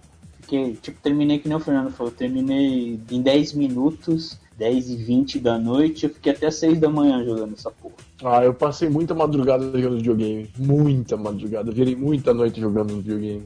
Eu só fazia isso quando, porque quando eu morava em outra cidade, né? Que eu morava e fazia faculdade, e aí comprei o Playstation 1, ficava jogando, aí acontecia isso, tipo, ficar jogando o, o Yu-Gi-Oh! que eu falei, um dos que eu ia citar, que é o Win Eleven também, ficava jogando horas e horas de madrugada, à noite, aquilo ali enquanto não tinha sono, então, tipo, hoje em dia, hoje em dia eu não sou, não sou mais o mesmo, hoje em dia eu quase não jogo videogame, então. Marcelo, você lembra do teu time que você montou inesquecível, assim? Da escalação do teu time inesquecível? Cara, na verdade, assim, quando eu jogava Win Eleven, ou qualquer outro jogo de videogame, assim, de futebol, eu só jogava com o São Paulo, geralmente. Porque na época eu torcia pro São Paulo, eu gostava um pouco mais de apreço, assim, porque tava ganhando tudo na época também, né? Então, assim, ah, pelo menos é um time que tá ganhando alguma coisa. Mas você não contratava jogador? Você não fazia aquelas, eh, aquela, aquela de, de, de, de jogar ganhando ponto pra. Não é tipo história, esqueci o nome. Aquele que você vai ganhando. Master League?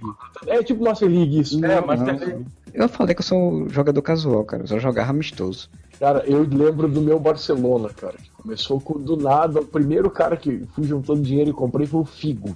Aí, olha o time como que era. Meu goleiro era Chilaver, Cafu, daí na zaga Rivarola, Tá. Gamarra e Roberto Carlos. Meio de campo era Davids, o técnico do Atlético de Madrid, o Simeone. Aí o meio de campo era Figo e Zidane, ataque Batistuta e Ronaldo.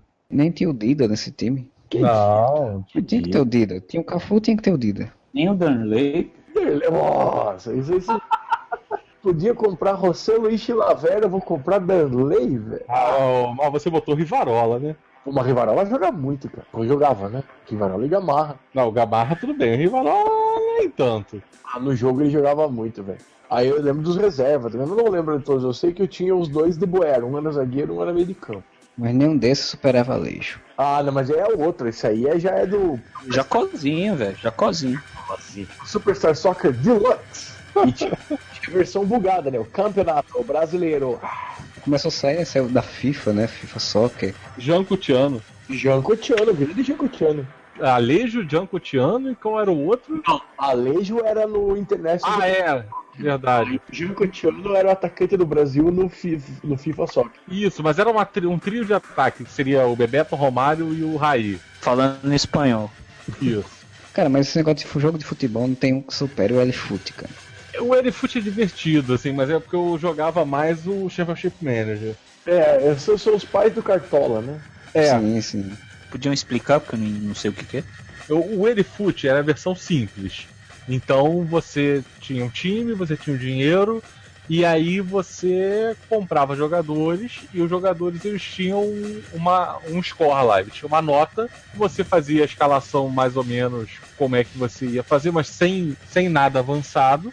Né? E aí o jogo ia rodando e você ia perdendo ou ganhando jogos, né? E aí você podia ser demitido, podia ser contratado por outro time e tal, tinha uma série de coisas. O Championship Manager era a ideia era basicamente a mesma, só que ele era o profissional. Cada jogador, ao invés de ter um atributo, uma nota, ele tinha separado por atributos. Tipo, dribles, passe curto, passe longo, chute, cabeceio, impulsão, tudo contrata os jogadores, consegue montar sua, o seu esquema tático, e aí esse esquema tático, ele é al- diferente do Elifoot, ele é altamente manipulável.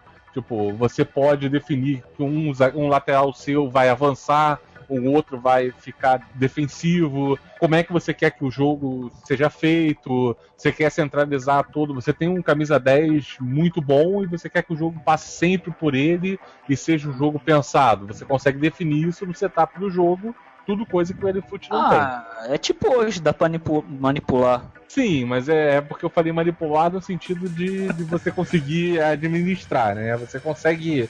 Você consegue realmente impor alguma coisa, né? Você consegue botar uma, uma tática de jogo pra poder rodar. O Elifoot não tem isso. O Elifoot é divertido, mas ele é simples. O bom é que ele é simples ele é casual, assim. Você pode jogar no celular hoje em dia. É, hoje em dia ele voltou até funcionar agora, existe outra versão nova e tudo. Esse mais moderno não cheguei a jogar não. O videogame tem muita questão emocional envolvida, né? Porque o L-Foot eu jogava lá em, nos idos de 98, acho, quando a internet não era essa coisa toda divulgada, nem computador. Eu não tinha computador, ia pro Instituto Federal daqui, né? Ou antiga escola técnica, ia pros laboratórios dele, baixar o jogo, demorava uma hora para baixar esse jogo, porque naquele tempo, e jogar. Então, tipo, era todo emocionado de você estar jogando uma coisa ali de futebol e tal, numa época que você não tinha acesso às coisas. Então, era outro, era outro tempo. E ele era bem acessível, né? Porque como você não tinha muitas variáveis, né, para você poder montar o seu jogo, ele era dinâmico nessa hora. É, o pai do Cartola. E, inclusive é melhor que o Cartola. É, o Cartola ele depende do, do mundo real, isso é triste. Realize o seu sonho. Compre um Atari. O inimigo que agora todo mundo pode ter. Vamos para a rodada final aí pra gente falar os tops, né?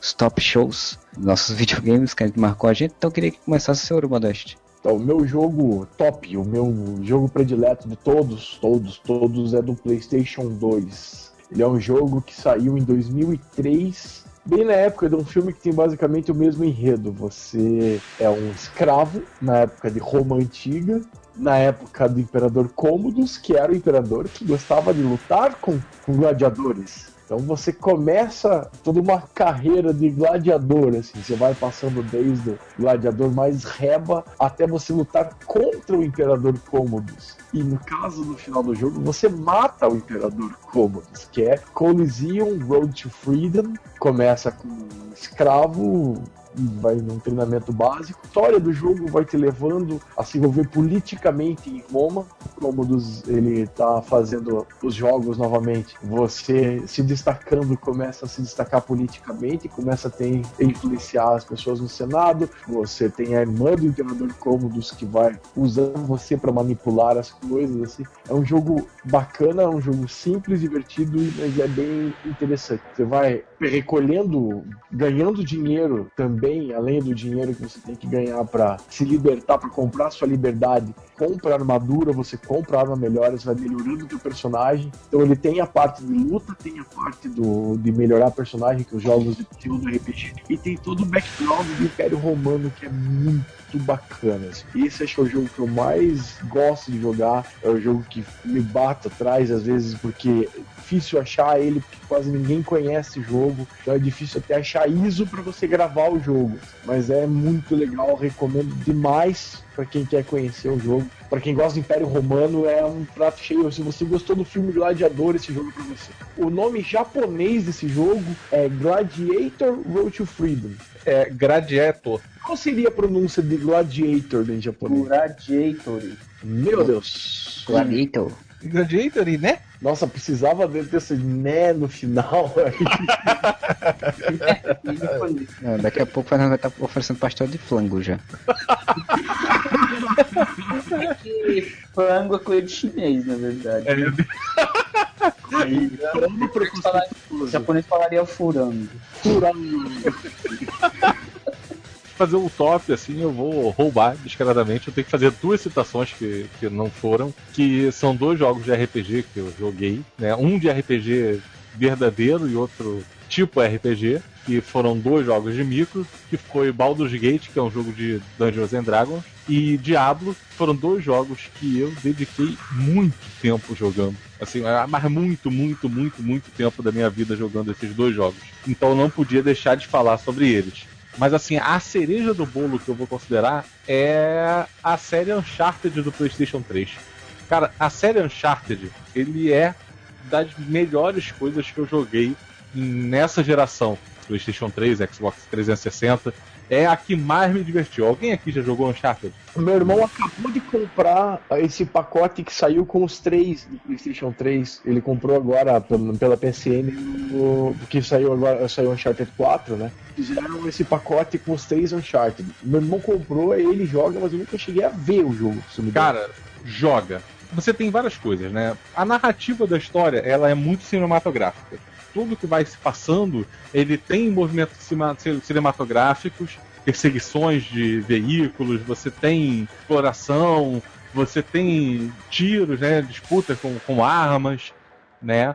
O personagem principal, que é o, o Nathan Drake lá, ele é um personagem carismático, ele é escrito para ser personagem carismático, ele é cafajeste, ele faz uma linha assim, meio tipo um arqueólogo, mas um arqueólogo tipo não, não vou dizer tipo Indiana Jones, mas assim, naquela linha, assim. Ele é quase. É, ele é quase um ladrão. Não é aquele cara que, que vai lá para procurar coisas e, e, fazer uma pesquisa. Não, ele tá ali pesquisando, mas ele tá querendo achar um tesouro perdido. É, é sempre assim. Eu acho que todos os personagens da série, né? Todos os personagens recorrentes, eles são bem escritos, são carismáticos e aí eu acho que vale muito a pena jogar esse jogo. Olha, você tá quase descrevendo para mim Red Dead Redemption, cara. Que também é um jogo maravilhoso, que também é cinematográfico, só que você passa no Velho Oeste. Em vez de ser um. Como é que, é o termo de ladrão pra RPG que eu esqueci? Um ladino. Um, tipo ladino, não, ele é um pistoleiro mesmo. que é o John Marston. Excepcional, a história maravilhosa, as tomadas são todas cinematográficas. É um jogo do Sérgio Leone. Só falta ser o Clint Eastwood, aquele filho da puta do personagem. Na verdade é, né? Curiosamente, não, nunca falaram em fazer um. Quer dizer, falaram, mas nunca se deu, foi pra frente de um filme disso, né? Graças a Deus, porque eu acho que um filme de Red Dead Redemption não precisa. Metal Gear não precisaria de um filme e o pessoal vive querendo fazer filme do Metal Gear. Porque o Metal Gear é toda uma história já bem, bem cinematográfico também. E o pessoal só quer fazer filme disso. Ah, o Uncharted tá na lista de pra fazer filme. Vira e mexe, boatam de fazer filme. Esse ano sai o que promete ser o grande filme de videogame da história, que é o Assassin's Creed, né? Pois é. Que é uma Lara Croft nova, né? É que não vai ser a Ray, infelizmente. Te falo que eu acho o Assassin's Creed chato. A ideia é muito boa. Mas, Mas o é- jogo é chato. Exato, a ideia é muito boa do É, pelo que eu vejo, é repetitivo demais, né? Sim, é, é aquele negócio, tipo, você vai pegar o Assassin's Creed, vai jogar na casa de um amigo seu, então você vai jogar por uma meia hora, você vai achar maravilhoso. Aí você vai pegar e vai comprar, porque você achou maravilhoso. Aí você vai jogar por uma hora e você vai ver, não, cara, isso é repetitivo. E aí você não quer mais jogar. Esse é o problema de Assassin's Creed pra mim. É, foi o que eu senti vendo, nunca joguei de fato direito, mas foi o que eu senti vendo pessoas jogando o- a série do Batman lá. Achei muito repetitivo também. A do Arkham chega uma hora que enche o saco, velho. É, no começo é legal, mas depois. É tipo o, Scott Snyder, sabe? Esse amor pela família Snyder é uma coisa É, grande, pois é, acho que merece um estudo. Não, olha, então pra gente sair o foco tanto da família Snyder, é tipo histórias do Dan Slott, pronto. Isso é o- outras histórias aí. Andy, puxa seu top show aí, seu. Eu nem sou muito fã de videogame, assim, mas um jogo que me marcou muito, porque tem um fato muito engraçado relacionado a ele, pela minha origem, né? Eu ia muito no bairro da Liberdade aqui em São Paulo, claro, né? Que é o bairro japonês. Não dá pra fugir de estereótipo nesse podcast, né? Pelo amor de Deus. Aí, só que eu cabulava muita aula pra ir jogar videogame, claro. Quem não fez isso, né? Quem nunca? Eu lembro que só tinha um, eu nunca mais vi em outro lugar, que era um. Tinha uma casa de game na Liberdade que tinha um arcade dos X-Men, vocês lembram? Ah, o que você podia jogar seis personagens? Sim, Isso, isso. Era, Tinha era cristal e tudo? tinha Cristal, tinha o Noturno, tinha o Ciclope, o... O Wolverine, o Wolverine batia as garras e soltava um raio. Não, e tinha os, os- e tinha os sentinelas baixinhos, né? Porque os É, sentinelas... tinha elas, é, é tipo o Pigmeu da Tropa Alpha. que é um- Não, e o, o mais engraçado também era o poder do Colossus. Porque o Colossus se destransformava e saía um, tipo um raio, assim. Então a- a- as pessoas elas eram nocauteadas com ele se transformando e se destransformando, né? Eu jogava muito isso daí. Eu não sei se tinha, era comum ter em todo lugar, mas Aqui no Rio não tinha muito lugar. E eram poucos os lugares que você tinha que desce pra jogar os seis ao mesmo tempo. Aqui no, no Shopping Miller, em Curitiba, tinha pra jogar com os seis. Não, então, eu já joguei com os seis. Aqui no Barra Shopping do Rio tinha. e era uma zona, né? Jogar com mundo. Ah, mas era bem era- divertido. Fliperama, o que mais louco desses que eu joguei, é, por mais que o do X-Men cabiam seis pra jogar, o do Tartaruga Ninja, que dava pra jogar com quatro pessoas, era o que mais dava zona. assim. Era Até porque eles eram iguais, né? Não, jamais. O Leonardo tinha personalidade, o, o Sim, mas, mas eu tô falando visualmente. Ah, sim, não, mas a, jogabilidade era bem diferente. Não, claro que era bem diferente. Eu queria todo mundo queria jogar com o Donatello. As pessoas se batiam pra ver quem ia jogar com o Donatello. Porque era o que acertava mais longe. Sim, aí em segundo você aceitava o Michelangelo. O Leonardo, contrariado. O Rafael, porra, tu perdeu da porrinha lá, tu perdeu no paro ímpar e se fudeu. Porque em vez de ele dar o golpe que pulava e dava o golpe, ele rolava aquele filho da Isso, puta. então. Era com aquela saia nojenta dele. Então, mas não era essa a ordem. A ordem era exatamente essa. Você tirava a ordem 0 1 aí que o primeiro ia escolher o Donatello, o segundo Michelangelo, o terceiro o Leonardo e o último ficava com o Rafael. Mas acho que a peculiaridade dessas máquinas é justamente você jogar em quatro pessoas ao mesmo tempo, jogar em seis ao mesmo tempo nos X-Men, assim. Sim, o da Tartaruga Ninja era bem comum aqui você ter a máquina com quatro. A dos X-Men com seis é que eram poucos lugares aqui que tinha. Eu jogava pra caralho e gostava da zona mesmo, que era um xingando outro, seu filho da puta. Tem um fato curioso, né? Porque como eu cabulava aula pra ir jogar, uma vez cinco amigos meus, seis, né? Cabulamos aula pra jogar isso aí, né? Tava lá jogando esse treco ali e de repente parou um carro de polícia, na, tipo, quase entrando na, na loja lá. Aí saiu quatro policiais gritando, mão na cabeça aí, mão na cabeça aí. Caralho, né? Tipo, todo mundo fez, né?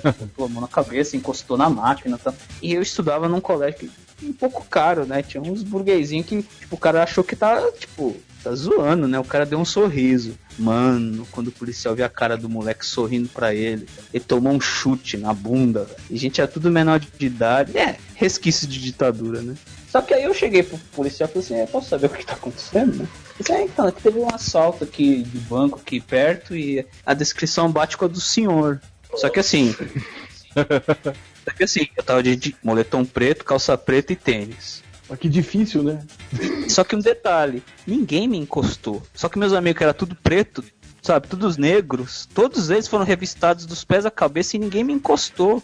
Eu falei assim, mas não tá, não tem alguma coisa errada aqui não, policial, porque ninguém tá me revistando. Não, não, só fica aqui tranquilo que não... Eu percebi na hora que começamos a, a, a operação que o senhor não tinha nada a ver com isso. eu olhei, bati, bati o olho assim, vi que o senhor não era negro, então você não era o culpado. É, oriental nunca vai participar desse tipo de coisa. Se eu fosse eu, né, caralho? E se na minha mochila tivesse uma Uzi? Se tivesse uma katana na sua mochila. Pois é. É só, pra, é só aqui em Curitiba que o fliperama era local, local de marginal, cara. Aqui também. Porra, velho, aqui a, a, gente tomava geral direto. Eu só não tomei mais geral porque eu matava a aula e eu estudava no colégio da polícia, então eu tava fardado dentro do fliperama. Aí quando chegava os caras, mano, mano, aqui é todo mundo. Aí o cara encostava em mim, você não, aluno. Aí eu podia estar com um quilo de maconha na mochila que não passava nada. Só sei que meus amigos ficaram putos comigo uma semana. É, só o filho da puta não foi. Nem tocaram nele. Fizeram até fio terra em mim, fiquei procurando droga. Cara, mas eu já tomei muita geral dentro do fliperama, que nem sempre ah, eu estava. Pensei que você ia falar que eu tinha tomado Que muito susto. terra. Que isso, velho? Ele não começou desse jeito? É, enfim. Não, tomar bicuda na canela pra abrir. Abre as pernas e pá, tomar aquelas bicudas. Porra. Mas enfim, resumindo, eu gostava do jogo, porque esse jogo é o resumo da coisa caótica, né, velho? Tem um mendigo no jogo. Tem o Blob. Tem a Irmandade inteira. Tem um mutante que parece um jacaré. Pô, É, Tem o Isso me Sauron. E vocês Nossa. vão lembrar também que tinha o- a máquina antes dessa dos X-Men, que também dava já com quatro pessoas, que era do The Avengers. Sim, o Avengers era ótimo. Foi o que eu perguntei pro, pro Marcelo se era que você podia jogar com o Visão, o Homem de Ferro, o Capitão América ou o, o Gavião Arqueiro. Nossa, o Visão Branco, que era do Sim. Vingadores da Costa Oeste. do John Byrne. O Capitão América era muito bom, assim, porque o, o escudo voltava, né? Mas o Gavião Arqueiro era o pior. Não, mas nada era melhor que o Homem de Ferro com seus repulsores. Não, o Homem de Ferro era o melhor. Vocês lembram que tinha um sentinela realmente do tamanho do sentinela nesse jogo, né? Sim, ele era grande. Era o que você enfrentava na fase da, da moto voadora? Essa mesmo. Pô, é- essa fase era muito legal. Tinha o Wonderman, assim, te dava uma energia, assim, ele aparecia Wonderman! Pô, tinha participação do- de outros heróis, era muito legal. O Mercúrio, Eles sempre apareciam com uma frasezinha e te entregavam alguma coisa. o Mercúrio também. Isso. Podia ter um jogo do Reno... Heróis Renascem, né? Não, obrigado. Não. Realize o seu sonho. Compre um Atari. O inimigo que agora todo mundo pode ter. O meu, não vou dizer que é um, um jogo top, ultra show, mas assim, são alguns jogos que eu, que eu não citei que eu achei interessante citar. Que é um que é o Legacy of Kain, que era um jogo que saiu primeiro pra PC, depois foi pro Playstation 1. Sim, eu joguei o do vampiro. É Soul River, não é? A série Soul River. Isso, Exato, sobre exato. Eu joguei esse, o Legacy of Kain, que eu tinha, eu tinha um CDzinho dele, botei, instalei no computador, no PC e tudo, jogava muito legal, muito divertido. Sim, que é o primeiro, depois vira Soul River. PlayStation 1 eu não cheguei a jogar. Parece que era um pouco diferente também. E tinha, uma, e tinha dublagem. Eu acho que o, o do PC eu não tinha dublagem, era só legenda. E eu ter vontade de voltar a jogar esse jogo, achava muito legal. O outro era o Tekken, Tekken 2, que eu joguei pra caramba. Esse aí eu joguei muito mesmo. Essa, eu jogava mais até do que Street Fighter e Mortal Kombat com o pessoal. Eu gostava muito dessa. Até fiquei. Por isso que eu fiquei muito triste quando saiu o filme, porque o filme é uma bosta. Pra variar. E o outro, é o, Andy tá falando aí de, de estereótipos e, e polícia revistando, não sei o que. era um jogo que tentava um pouco explorar um pouco um estereótipo social que tinha, que era o do skatista, né? Que era o Tony Hawks. Isso era legal, meu. Como eu falei, PlayStation 1 eu jogava muito Tony Hawks 2. é, Pro Skater, que tinha tipo a trilha sonora fodástica, né, né? Tinha Ace of Space, tinha, tinha Ramones, tinha um monte de coisa. Eu conheci, eu conheci algumas bandas por conta desse jogo. Muito bom mesmo. A jogabilidade era muito boa. Sim, muito, e é muito divertido, assim, porque, tipo, você podia fazer uma campanha em si, ou você só podia só se divertir num, num único jogo. Eu fazia muito isso, tipo, tarde da noite, eu tava com- sem sono, alguma coisa, eu simplesmente botava só uma corrida só lá, um, um local, e saía pegando os skills, as coisas que tinha lá, e passava. Dava E o principal, e o principal nesse tipo de jogo, que é o que às vezes falham, que era o seguinte, você não sabia jogar, tipo, você nunca tinha jogado, você conseguia fazer manobras, você conseguia. Sim. Você, é, às vezes você tem esse jogo que é tão complicado pra você fazer as coisas que você desanima. E o Tony Hawk era o- era o contrário, ele era simples, ele era bem fluido. É, foi uma das coisas que eu deixei, que eu não gostei muito de jogar, por exemplo, o God of War, porque você tem que fazer combinação de botão e fazer não sei o que, não sei o que, isso me enche o saco, eu não tenho paciência não.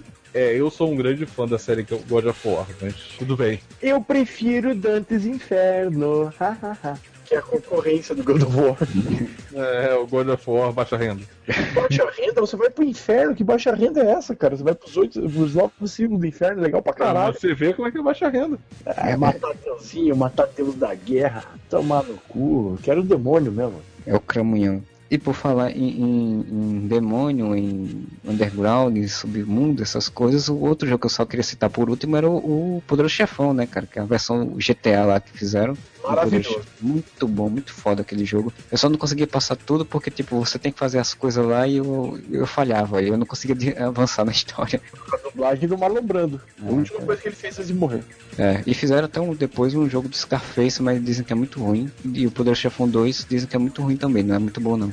Pois então, espero que vocês tenham curtido esse podcast. Deixem seus comentários sobre os que jogos vocês curtiram. Entre lá no Facebook, Twitter, tem nas nossas redes sociais. Ou mande para contato arroba whatever.com. A gente volta semana que vem. Bom final de semana para todos vocês e whatever.